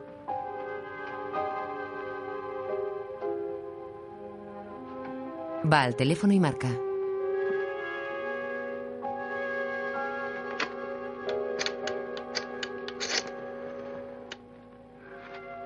Por favor, con White Plains, Nueva York, con el señor J.D. Sheldrake. Que se ponga personalmente. Sheldrick juega con sus hijos. Lleva una bata con las etiquetas aún puestas. Prueban un cohete. Cuatro, tres, dos, uno, cero. ¡Allá va! Yo iré al teléfono. Papá, ¿por qué no metemos una mosca en el cohete a ver si cuando aterrice aún sigue viva? Es una gran idea. ¿Y si pusiéramos dos moscas para comprobar si en órbita se reproducen? ¿Si en órbita qué? Se reproducen, se multiplican, si tienen hijos. Ah, Es para ti, papá. gracias, chef. Don't al señor Baxter. ¿Baxter? Asunto personal. Ven, ayúdame a hacer unas cuantas moscas. ¿Diga? Sí, ¿qué ocurre, Baxter? Siento molestarle, pero es absolutamente necesario que venga usted a mi apartamento. Ha sucedido algo imprevisto. No comprendo, Baxter. ¿De qué me está hablando? Hubiese preferido no decírselo por teléfono. Pero la chica, ya sabe a quién me refiero, estaba aquí ayer noche y había tomado una dosis excesiva de somnífero. ¿Qué? La señora Sheldrick. ¿Qué pasa, querido? ¿Con quién hablas? Uno de nuestros empleados ha sufrido un accidente. No sé por qué me molestan con eso en el día de Navidad. Ella se va. Eh, Sí, Baxter. Eh, Diga, ¿es cosa grave? Le diré, por poco se muere. Pero ahora está durmiendo tranquilamente. Tal vez usted quiera estar aquí cuando ella se despierte. Eso es imposible. Confío en que usted se las compondrá solo. Cuento con usted, amigo mío. Eh, sí, señor. Comprendo. Ah, ella dejó una carta para usted. La abriré si le interesa saber lo que dice. Bueno, bu- bu- bueno, era solo una sugerencia. No, no debe preocuparse por eso. No he mencionado su nombre, de modo que ni la policía ni la prensa le molestarán. Fran despierta y lo oye. El médico es amigo mío. E- En eso hemos estado de suerte. De momento, supone que ella es mi novia. No, llegó a esa conclusión él solo. Tengo fama de conquistador en este vecindario. Aún no estamos fuera de peligro porque la mayoría reinciden. Sí, señor, haré lo posible, pero me temo que no se habrá repuesto hasta dentro de dos días y eso puede crearme un conflicto con mi casera. Fran aparece vacilante en la puerta. De acuerdo, señor Sheldrake, la tendré en mi apartamento el tiempo que pueda. ¿Quiere que le diga alguna cosa de parte de usted? Está bien, ya me inventaré algo. Hasta la vista, señor Sheldrake. Lo siento.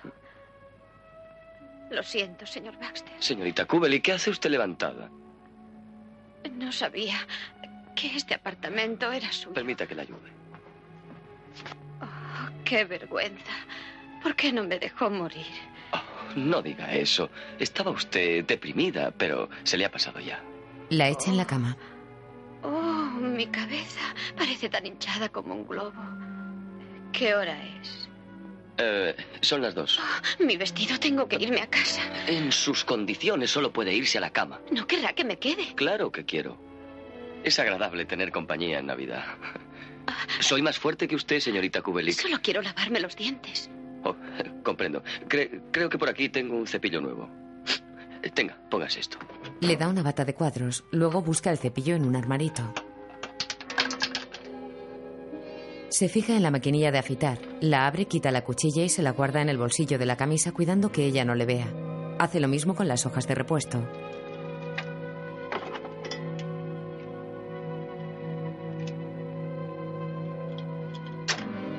Coge un frasco y se lo guarda también. Llega ella. ¿Quiere desayunar? ¿Eh? No, no quiero nada. Le, le haré café. ¡Oh! No queda café. Se lo bebió usted anoche. Vuelvo enseguida. Aún aturdida, Fran se mira en el espejo. Mientras tanto, él va a casa de los Dreyfus. Llama y se asoma al hueco de la escalera como si temiera ser visto.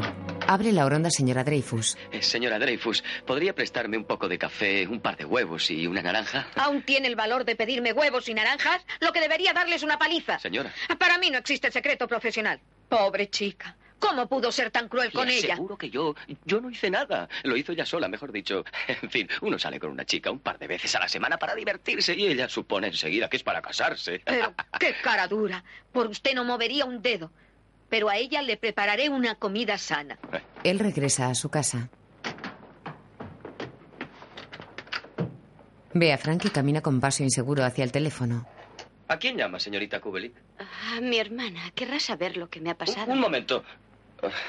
Uh, Hablemos antes. ¿Qué piensa usted decir? Le quita el auricular. No lo he pensado con exactitud. Pues debería pensarlo con exactitud. Suponga que le pregunta dónde pasó la noche. Le diré que con una amiga de la oficina, ¿Dónde? en el apartamento de ella, ¿Y dónde está ahora? con ese amigo. Con ese amigo. Con esa amiga en su apartamento, ¿Cuál es su apellido? Kubelik, No, el de su amiga. Baxter, ¿Cuándo volverá a casa? en cuanto pueda andar. ¿Sus piernas van mal? No, mi estómago. ¿Su estómago? Anoche me hicieron un lavado. Señorita Kubelik, lo mejor será que no llame a nadie hasta que el globo se le haya deshinchado. Estarán preocupados por mí y mi cuñado llamará a la policía. Motivo de más para ser prudente y no mezclar a nadie en esto. El señor Sheldrake es un hombre casado. Ella le mira irada. Gracias por recordármelo. Fran se dispone a acostarse. Baxter la mira desde la puerta de la alcoba. No era esa mi intención. Acabo de hablar con él por teléfono. Está muy preocupado por usted. Hmm. Yo le importo un comino. Se equivoca. Me dijo que... Es un mentiroso. Pero eso no es lo peor. Lo espantoso es que sigo queriéndole. Oh, será la señora Dreyfus. ¿Se acuerda del doctor que la atendió anoche? Es su esposa. Entra con una bandeja. ¿Dónde está la víctima? Le señala el dormitorio. Jack, el destripador. Apoya la bandeja sobre la cama. Buenos días, señorita. ¿Cómo se encuentra hoy? No lo sé, estoy mareada. lo mejor en estos casos es un caldo de pollo bien calentito y una taza de té. No tengo apetito, se lo aseguro. Es necesario comer, inténtelo. ¿No tendrá por casualidad algo así como una servilleta? Tengo unas toallas de papel. Gamberro. Vaya a mi cocina. En el tercer cajón del aparador hay servilletas. Sí, señora Dreyfus.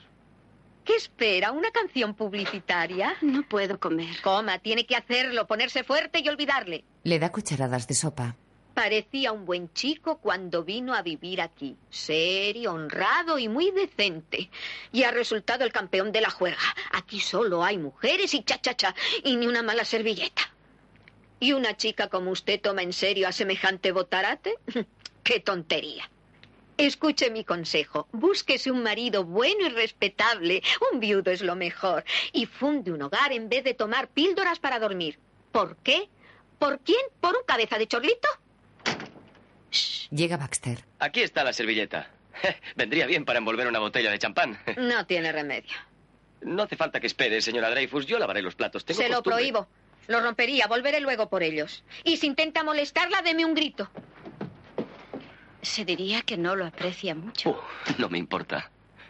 En el fondo me siento halagado de, de que puedan suponer que una chica como usted hizo una cosa así por un chico como yo. Fran señala la mesilla. ¿Encontró algo aquí? ¿Un sobre? Sí, en efecto. ¿No sería mejor romperlo para que no caiga en otras manos? Él saca el sobre de su bolsillo. Ábralo. Baxter lo abre. Pero si solo hay un billete de 100 dólares, Así es.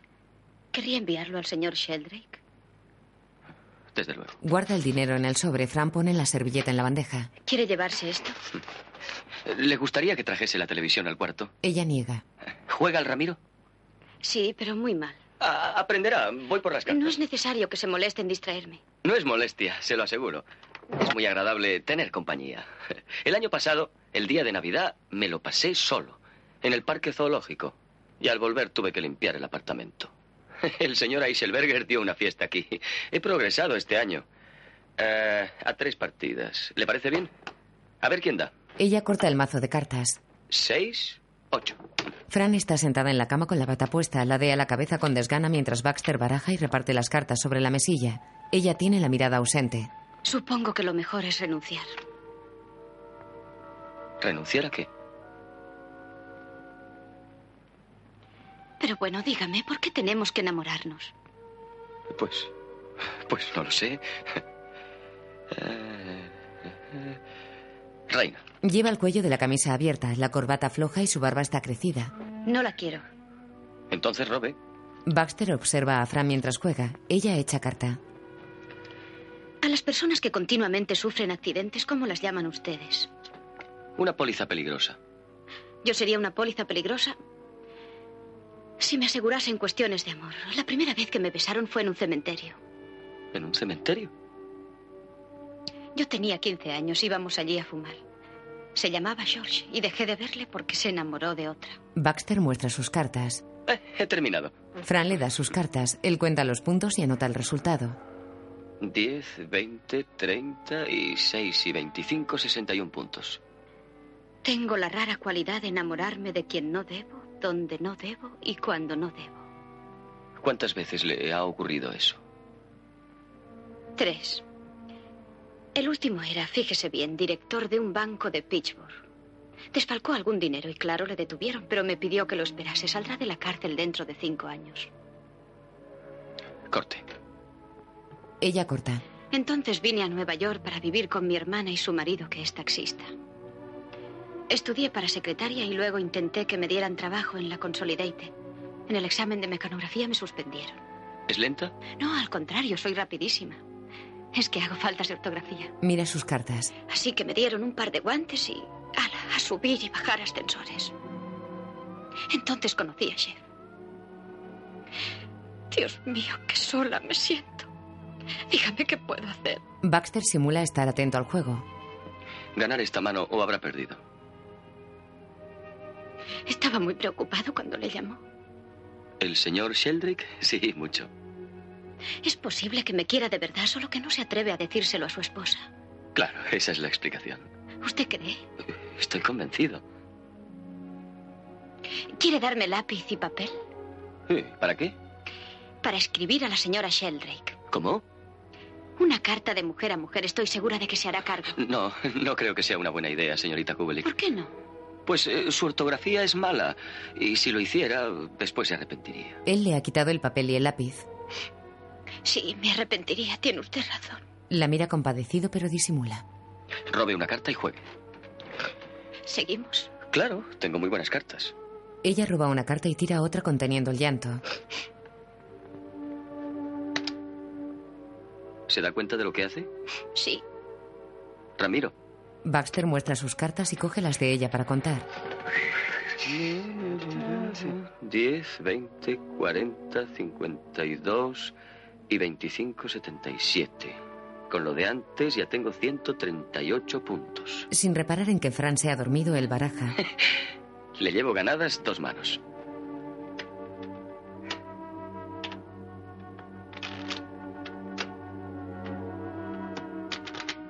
Baxter se da cuenta de que Fran está dormida y para de barajar. Pone las cartas en la mesilla y se levanta mirándola embelesado.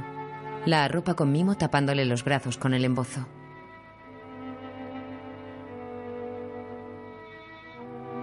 Luego se lleva una mano al mentón en actitud pensativa y nota que tiene la barba muy crecida. Se palpa el resto de la cara y decide afitarse mientras ella duerme.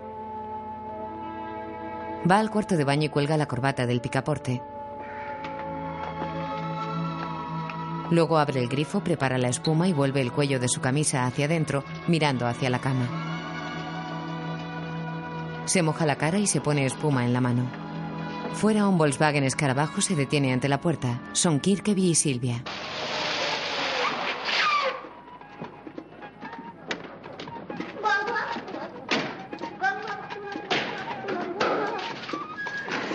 Ella canturrea y él saca del capó un cubo de hielo con una botella de champán. Suben la escalera.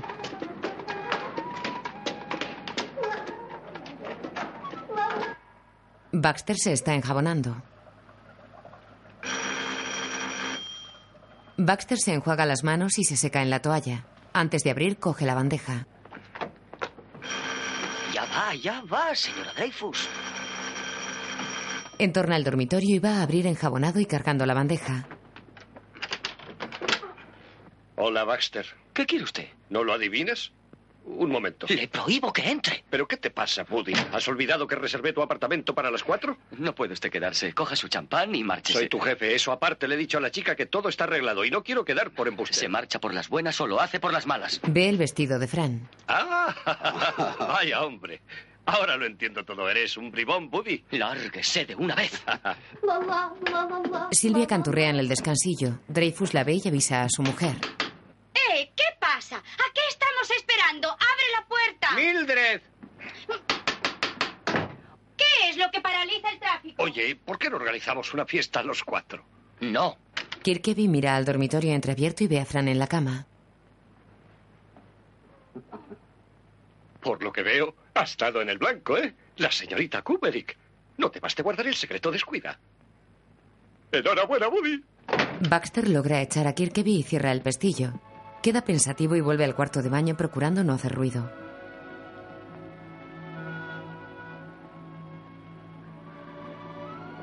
Fran despierta. ¿Quién era? Alguien que ha traído una botella de champán. ¿Quiere un poco? ¿Le importa abrir esa ventana? La abre. No estará pensando en hacer una tontería, señorita Kubelik. Necesito aire fresco. Es un primer piso. Solo se rompería una pierna. Y así me matarían, como a un caballo. Señorita Kubelik, prométame que no cometerá una locura. ¿A quién le importaría? ¡A mí! Ella le mira con ojos soñolientos y decaídos. ¿Por qué razón no puedo yo enamorarme de alguien como usted? Se- seguramente es una cuestión de gustos. ¿Se quiere o no se quiere? Procure dormir. Baxter va al baño a acabar de afeitarse. Abre el grifo. Se pone ante el espejo auxiliar de brazo extensible y coge la maquinilla. Se da un par de pasadas, pero nota que la barba permanece. Recuerda que quitó la cuchilla. Abre la maquinilla y le pone una de las hojas que tiene en el bolsillo de la camisa, mirando atrás para asegurarse de que ella no le ha visto. Comienza a afeitarse. Por la mañana, Sheldrick llega a la oficina con abrigo, sombrero, guantes y gesto serio. Buenos días, señor Sheldray. Señorita Olsen, ¿quiere venir a mi despacho? La rubia señorita Olsen coge el bloque y se levanta de su mesa. Se arregla el cinturón de su ajustado vestido antes de entrar. Dentro, Sheldrick se quita el abrigo. ¿Ha tenido buenas fiestas? Estupendas, gracias a usted. ¿A mí? En la fiesta de la oficina habló usted con la señorita Kubelik. Lo siento, Jeff. Eh, Ya sabe que la bebida no la aguanto. Podría aguantar su lengua. No volverá a pasar. Estoy seguro. Daré órdenes para que le paguen un mes. Queda usted despedida. Sheldrick enciende un cigarrillo. Más doloroso fue el despido de hace cuatro años. Tuvo la crueldad de hacerme sentar ahí fuera para ver pasar a las nuevas favoritas. Le agradeceré que se marche de aquí enseguida. Sí, señor Sheldrake. La chica se va humillada. Sheldrick queda de pie fumando. Coge el teléfono y marca. ¿A Aquí el señor Sheldrake. Dígame el número del teléfono particular del señor Baxter, del departamento de personal. En la antesala, la secretaria recoge sus cosas con el abrigo y el sombrero puestos. Ve un piloto encendido en su teléfono. Se cerciora de que no la ven y descuelga el auricular para oír la conversación. Diga. Hola, Baxter. Soy Sheldrake. ¿Podemos hablar?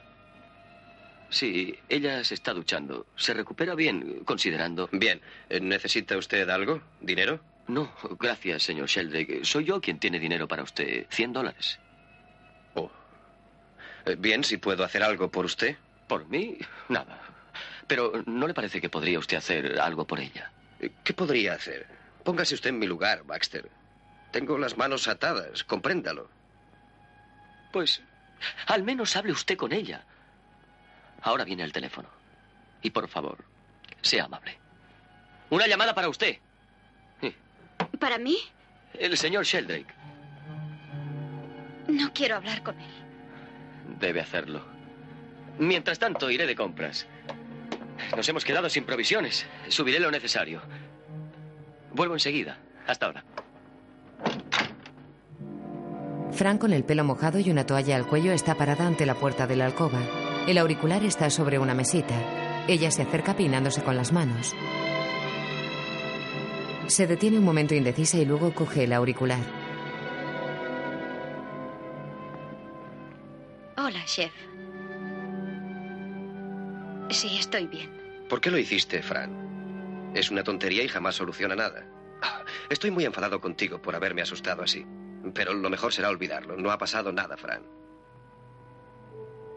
Fran, Olsen sigue escuchando. ¿estás ahí, Fran? No, no estoy aquí. Puesto que nada ha pasado.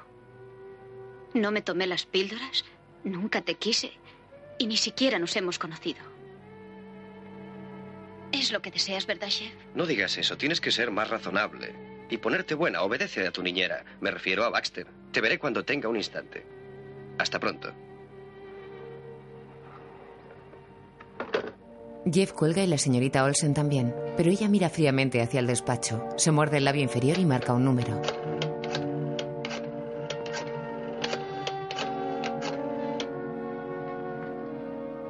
La señora Sheldrake. Aquí la señorita Olsen. Bien, gracias. Señora Sheldrake, tengo que hablarle. ¿Podríamos comer juntas? Quizá no sea importante, pero sí instructivo, al menos para usted. Es sobre su marido. Mm, De acuerdo, a la una. Longchamp, Madison 59. Sheldrick sale del despacho y la ve colgando el teléfono. La mira inquisitivo. Tranquilícese, ya me voy. He llamado por teléfono a una amiga. Deja una moneda en la mesa. Le abono la llamada. Va al ascensor. Espere. Baxter camina por la calle cargado con una enorme bolsa de papel. Llega frente a su casa, sube la escalera de acceso al portal y entra. Dentro la casera baja apresurada. Ah, señor Baxter, me alegro de verle. Precisamente iba en busca de su llave. ¿Por qué? Al pasar por delante de su apartamento he notado olor a gas. ¿Gas? Baxter corre a su casa, saca la llave y abre, entra olfateando.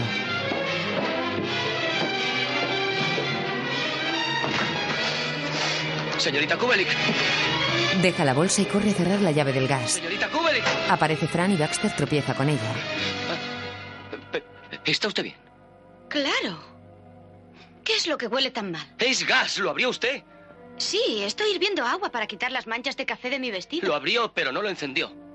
Es necesario. Con mi fogón sí es necesario. ¿Qué está haciendo con eso? He lavado mis medias y de paso he lavado sus calcetines. Gracias. Es extraño, solo he encontrado tres pares y medio. Es que soy un hombre muy desordenado. Eso creo. ¿Qué hace una raqueta de tenis en la cocina? ¿Una raqueta? Ah, sí, es para preparar un plato italiano. Fran le mira perpleja. Sirve para escurrir los espagueti. ¿Y por qué no? Soy un buen cocinero, pero un pésimo amo de casa. Sí que lo es. Al cepillar el diván, ¿sabe lo que he encontrado? No. Seis horquillas, un lápiz de labios, unas pestañas postizas, dos peines de señora y un espejito. Soy de esas personas que no saben decir no. No me refiero a las chicas, me refiero a... A las eh. personas como el señor Sheldrake. Sí, eso es. Ya comprendo. Usted es una víctima. ¿Una qué? Hay víctimas y aprovechados. Es el sino de cada cual y no tiene remedio. Bueno, yo no diría eso. ¿Qué, qué, qué le gustaría cenar? ¿Eh? Hay sopa de cebolla y espárragos en conserva. Tengo que volver a casa. Mi familia estará muy asustada. Aún no puede marcharse. El doctor ha dicho que necesita dos días para desintoxicarse. ¿Cuántos días son necesarios para desintoxicarse una de la persona amada? Tendría que inventarse una sonda para lavar el corazón. Sé bien lo que usted siente, señorita Kubel, y cree que es el fin del mundo, pero no lo es. Yo he pasado por lo mismo que usted. ¿En serio? Yo adopté otro sistema, el pistoletazo.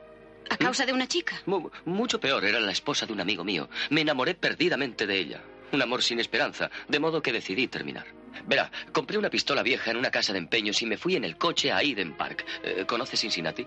Nunca estuve allí. No importa, aparqué el coche y cargué la pistola. Le, le aseguro a usted que no es fácil pegarse un tiro. Uno no sabe cómo tiene que hacerlo. Eh, Dispararse, pero ¿dónde? ¿Aquí? ¿Aquí? ¿Aquí? Se en boca y corazón. ¿Sabe dónde acabé disparándome? ¿Dónde? Aquí. ¿En la rodilla? Sí, mientras estaba sentado pensando en lo que debía hacer, un policía metió la cabeza para decirme que había aparcado mal. Quise esconder la pistola y entonces se me disparó. Es espantoso. Sí, tardé un año en poder doblar la rodilla. Pero olvidé a la chica en tres semanas. Sigue viviendo en Cincinnati. Tiene tres niños y ha engordado 10 kilos. Siempre me envía un pastel por Navidad. Oiga, ¿no habrá inventado eso para consolarme? Naturalmente que no. Aquí está el pastel.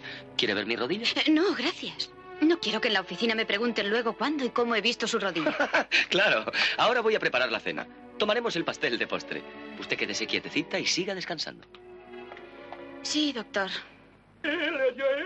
Él canturrea en la cocina, mientras un hombre con cazadora, guantes de cuero y gorra de visera entra con aire desafiante en el edificio de la empresa. Llega a los ascensores. La encargada da salida a uno de ellos con una castañuela. Se dirige al hombre. ¿Desea usted algo? Deseo ver a un ascensorista, la señorita Kubelik. También yo. No ha venido esta mañana. ¿No ha venido? No. ¿Dónde podrían informarme? ¿Quién es el jefe? Diríjase al departamento de administración, piso 21. Pregunte por el señor Dovich. Gracias. Sube en el ascensor. En el despacho de Dovich. A las cuatro llevé a Silvia al apartamento. Y a que no adivinas quién estaba en el dormitorio. ¿Quién? La Kubelik. No me digas. ¿La Kubelik y Buddy han pasado la fiesta arrullándose? ¿Eh? ¿La fiesta? Ja, Todo este fin de semana. Ninguno de los dos ha venido a trabajar. ¿Mm? Se armará una gorda. Lo que más me fastidia es que entre los dos se bebieron mi champán mientras Silvia y yo nos aburríamos en el Museo de Arte Moderno. El hombre de la gorra. ¿El señor Dovich? Sí. Me llamo Karl Matushka. Mi cuñada trabaja aquí, es ascensorista. Frank Kubelik. ¿Frank Kubelik? ¿La conoce? Claro, somos muchos aquí, pero formamos una familia tan grande como bien avenida. Ella vive con nosotros y mi esposa está muy inquieta porque Fran no asoma por casa desde hace dos días. ¿Dos días? Mi esposa y yo hemos pensado que tal vez aquí sepan dónde está. Entiendo. Eh, ¿Qué te parece? ¿Ayudamos a este hombre? ¿Por qué no? Nada le debemos a Buddy, ¿no crees? Es cierto. Últimamente Buddy no ha hecho nada por nosotros. ¿Quién es Buddy si puede saberse? En la cocina Baxter hace espagueti. Los vuelca de un cazo a la raqueta.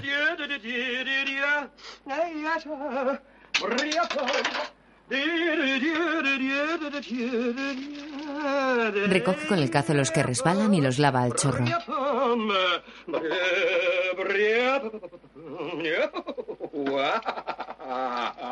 Fran se asoma a la puerta. ¿Hay que vestirse para la cena? ¿Eh? No, venga como está. Qué bien maneja la raqueta. Soy un verdadero campeón. Echa la pasta en una fuente. Tachín, tachín. Y ya verá cómo sirvo las albóndigas. Simula jugar al tenis. ¿Quiere que encienda las velas? Claro. Hay que ser románticos. Prueba la salsa y la echa sobre la pasta. En la sala, Fran enciende las velas. Él llega oliendo la fuente. Saca el queso rallado del bolsillo de la camisa y los polvorea con gesto teatral. Ha comprado servilletas. Hay que hacer bien las cosas. Yo vivía como Robinson Crusoe. Era un náufrago entre 8 millones de personas. Hasta que un día vi pisadas en la arena y la encontré a usted. Ofrece una copa a Fran. Es maravilloso. Cena para dos. ¿Siempre cena solo? Oh, no, acostumbro a cenar con los astros de la televisión. Algunas veces estoy de suerte y es una chica guapa. La otra noche cené con Mae West. Claro que estaba más joven que ahora, Chinchin. Chinche. ¿Sabe qué haremos después de cenar? ¿Fregar la vajilla? Después de eso. ¿Qué? Si no le gusta, puede negarse. Se propone que... Terminar la partida de cartas. Oh, Ahora tiene la cabeza despejada. No quiero aprovecharme de usted. Abre. Como ayer, cuando estaba en la cama. ¿Eh? ¿Baxter? Sí. Matuska, el cuñado de Fran, mira alrededor. La descubre y aparta a Baxter a un lado. Ella se cierra el cuello de la bata y se levanta. Matuska va hacia ella irado. ¿Qué te pasa, Fran? ¿Has olvidado dónde vives? Le, le presento a mi cuñado, Karl Matushka. ¿Cómo está usted, señor Matushka? Anda a vestirte. Tengo el taxi abajo. ya sé lo que está pensando, pero no es lo que parece. No es cosa mía lo que tú hagas, Fran. Eres mayor de edad, pero tu hermana te tiene por una chica decente. So- solo íbamos a cenar y a jugar a las cartas. Escucha, Buddy, si no hubiese una chica delante le rompería la cara. Eh, Ya basta, Karl, tranquilízate. Eh, Voy a vestirme. Fran entra en el dormitorio. Baxter señala con el dedo a Matuska con gesto amenazador, pero ve la frialdad del otro y cambia de actitud. ¿Quiere un martini? Matuska le mira fijamente en actitud de reproche. ¿Le gustan los espagueti con albóndigas? eh? Los he preparado yo mismo. Matuska sigue cruzado de brazos con mirada desafiante. Su, su- su cuñada es estupenda. El taxista sigue inmóvil junto a la puerta abierta. Debe de ser mortal conducir un taxi por Nueva York, siempre sorteando peatones. Llega el doctor Dreyfus. Hola, Baxter. ¿Y la enferma? Oh, estoy bien, doctor. No, la señorita Kubelik. Matuska se acerca. ¿Qué le pasa a la señorita Kubelik? Le presento al señor Matushka, el cuñado de la señorita Kubelik. Abajo tiene un taxi esperando. ¿Fran ha estado enferma? No, solo fue un accidente. ¿Qué clase de accidente? Eh, de los que suelen ocurrir. ¿Pero qué dice? ¿Qué clase de doctor es usted? No de los que imagina, únicamente. Le hizo un lavado de estómago. ¿Y por qué? Porque tomé demasiadas píldoras para dormir. Vámonos ya. ¿Por qué las tomaste? Lo hizo por mí. ¿Por usted? Naturalmente. Matuska lo derriba de dos puñetazos. Déjale en paz. Fran se arrodilla junto a Baxter y le acaricia la cara. Pero qué loco y qué bueno es usted. La mira embelesado. Vámonos, Fran. Hasta la vista, señor Baxter. Le besa en la frente. Baxter queda como flotando. Adiós, doctor. Fran se va con su cuñado. El doctor Dreyfus se arrodilla junto a él. Bueno, francamente, esto se lo estaba usted buscando desde hace tiempo. Un ojo a la funerala precioso. Voy por mi maletín. Baxter sonríe aún embelesado. No importa, doctor. Ni siquiera me duele.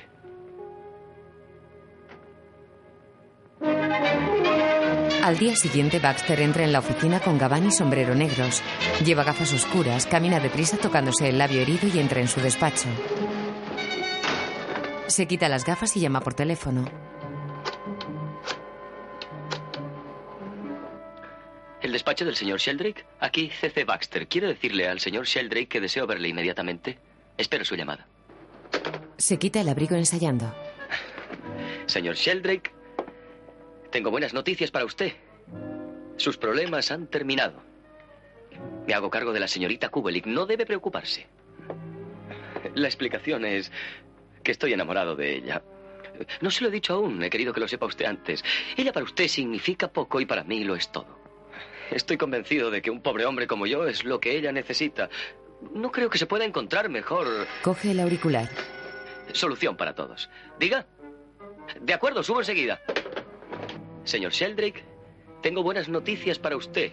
Sus problemas han terminado. Se pone las gafas y abandona el despacho repasando lo que va a decir, gesticulando y hablando solo. Buenos días. 19. Kirkeby Idovich.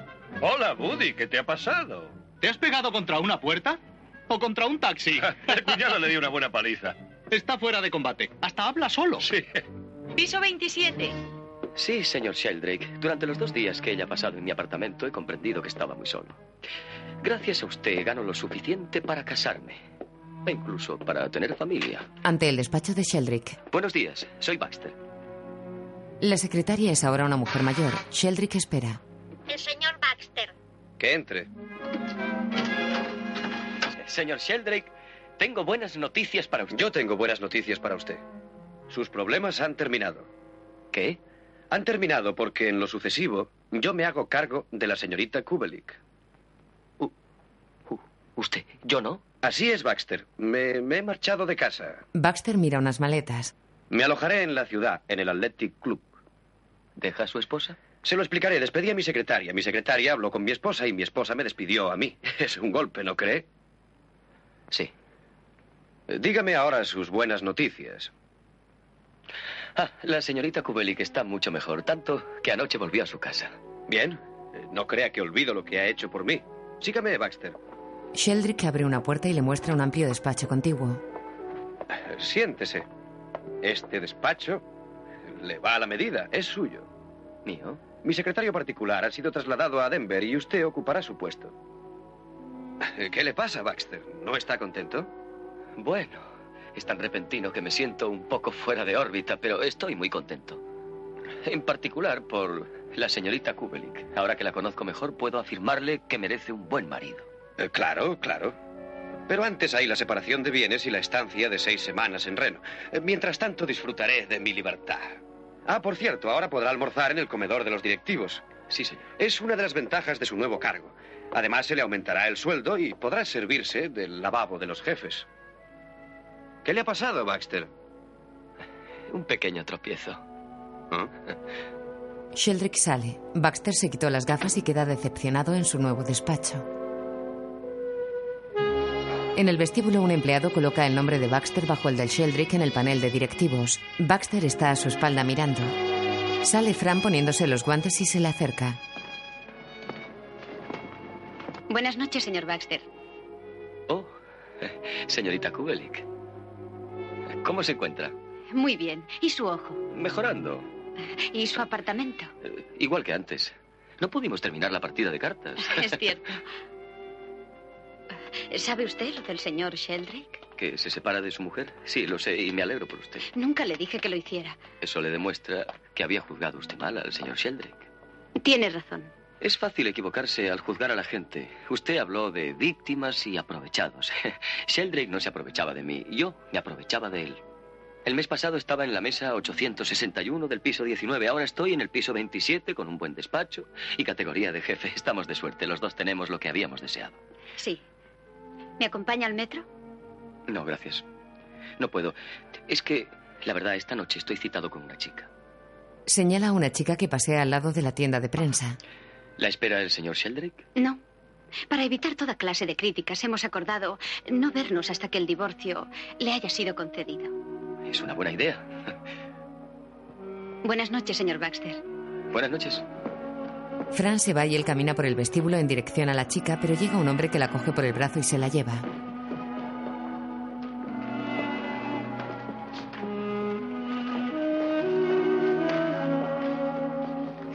Baxter gira un expositor de libros y escoge uno. Paga en la caja.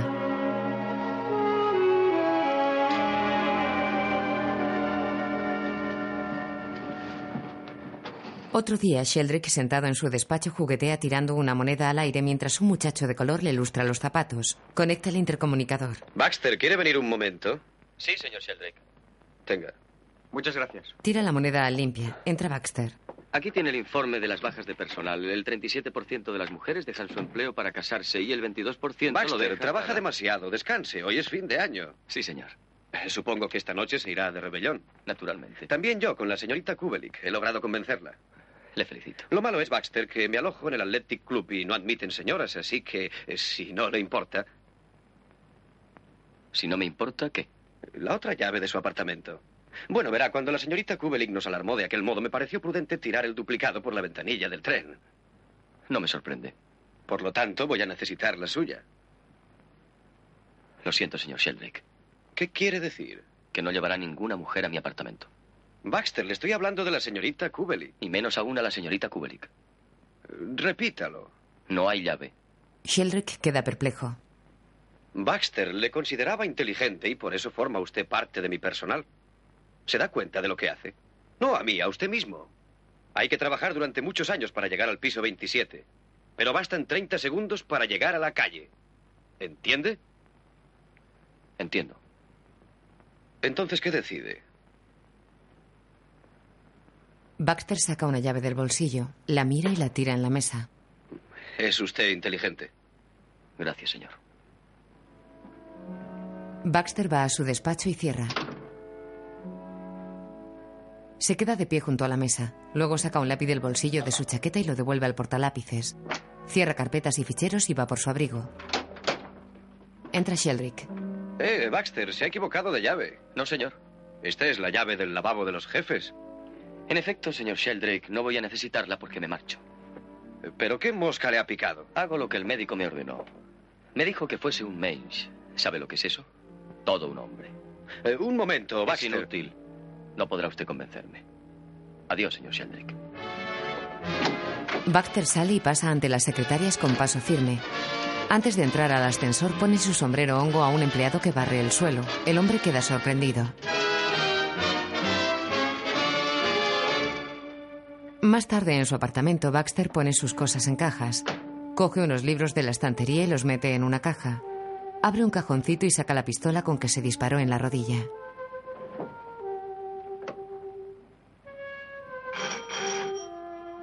La deja caer en una caja y va a abrir. Es Dreyfus con un cubo en la mano. Hola, Baxter. Estamos celebrando la fiesta y se nos acabó el hielo. Yo tengo, doctor. ¿Cómo es que está solo la víspera de Año Nuevo? Tengo trabajo. ¿Qué es esto? ¿Se marcha? Sí. Dejo el apartamento. Le trae hielo. ¿A dónde se va? No lo sé. Solo quiero alejarme de aquí. Siento perderlo, Baxter.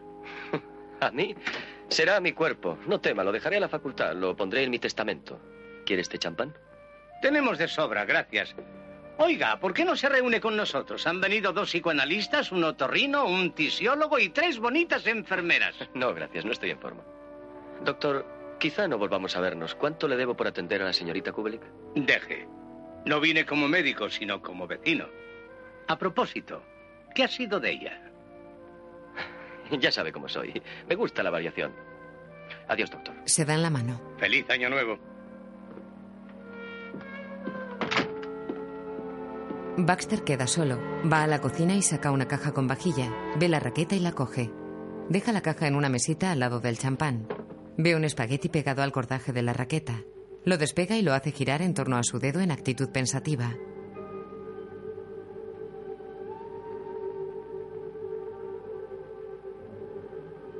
Fran está sola sentada a una mesa en una bulliciosa fiesta de fin de año. Lleva un gorrito de cotillón pero parece triste.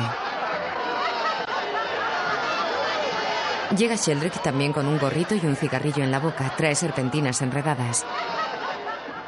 Me han entretenido en el teléfono, pero ya está arreglado. ¿Arreglado qué? He podido alquilar un coche con chofer que nos llevará a Atlantic City. ¿Atlantic City? Aquí es imposible encontrar una habitación en vísperas de Año Nuevo. Fran parece decepcionada. Año nuevo, vida vieja. Ya estamos como antes, ¿eh? Ella bebe champán. No era esto lo que yo había proyectado. La culpa la tiene Baxter. ¿Baxter? No me quiso dar la llave de su apartamento. No quiso. No, me dejó plantado, se largó. Me tiró a la cara su estupendo empleo. Fran trata de ocultar una sonrisa. Desagradecido. Increíble. Después de lo mucho que hice por él, no llevará a nadie a mi apartamento y menos aún a la señorita Kubelik. Eso dijo. ¿Qué tiene contra ti? No lo sé. Será cuestión de gusto, se quiere o no se quiere. Sí, seguramente. Hay brillo en los ojos de Fran. ¿De qué estás hablando? Te lo escribiría, pero tengo muy mala ortografía. Confuso, Sheldrick bebe un trago. Las luces se apagan y todos cantan a la luz de las velas.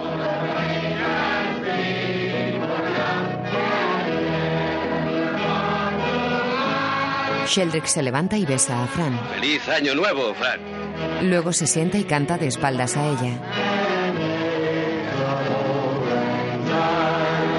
La tristeza desaparece de los ojos de Fran y una sonrisa se dibuja en sus labios.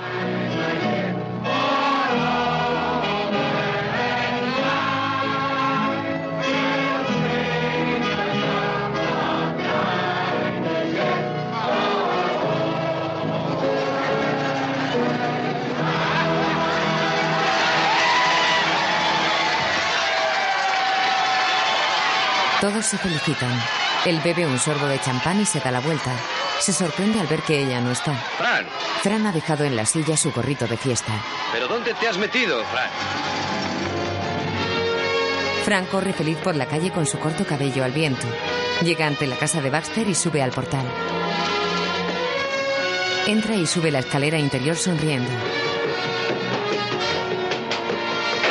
Queda paralizada. ¡Señor Baxter! Llama a la puerta desesperada. ¡Señor Baxter! ¡Señor Baxter! Abre Baxter con la botella de champán recién descorchada y el líquido rebosando. ¿Está usted bien? Eh, estoy bien. ¿Seguro? ¿Y su rodilla?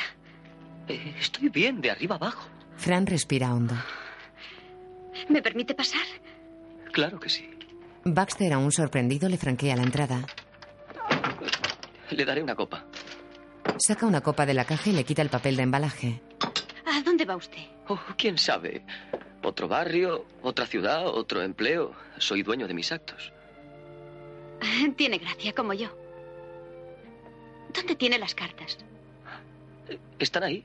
Señala una caja. Ella coge la baraja y el bloc. Se sienta en el sofá y baraja. Él se sienta a su lado.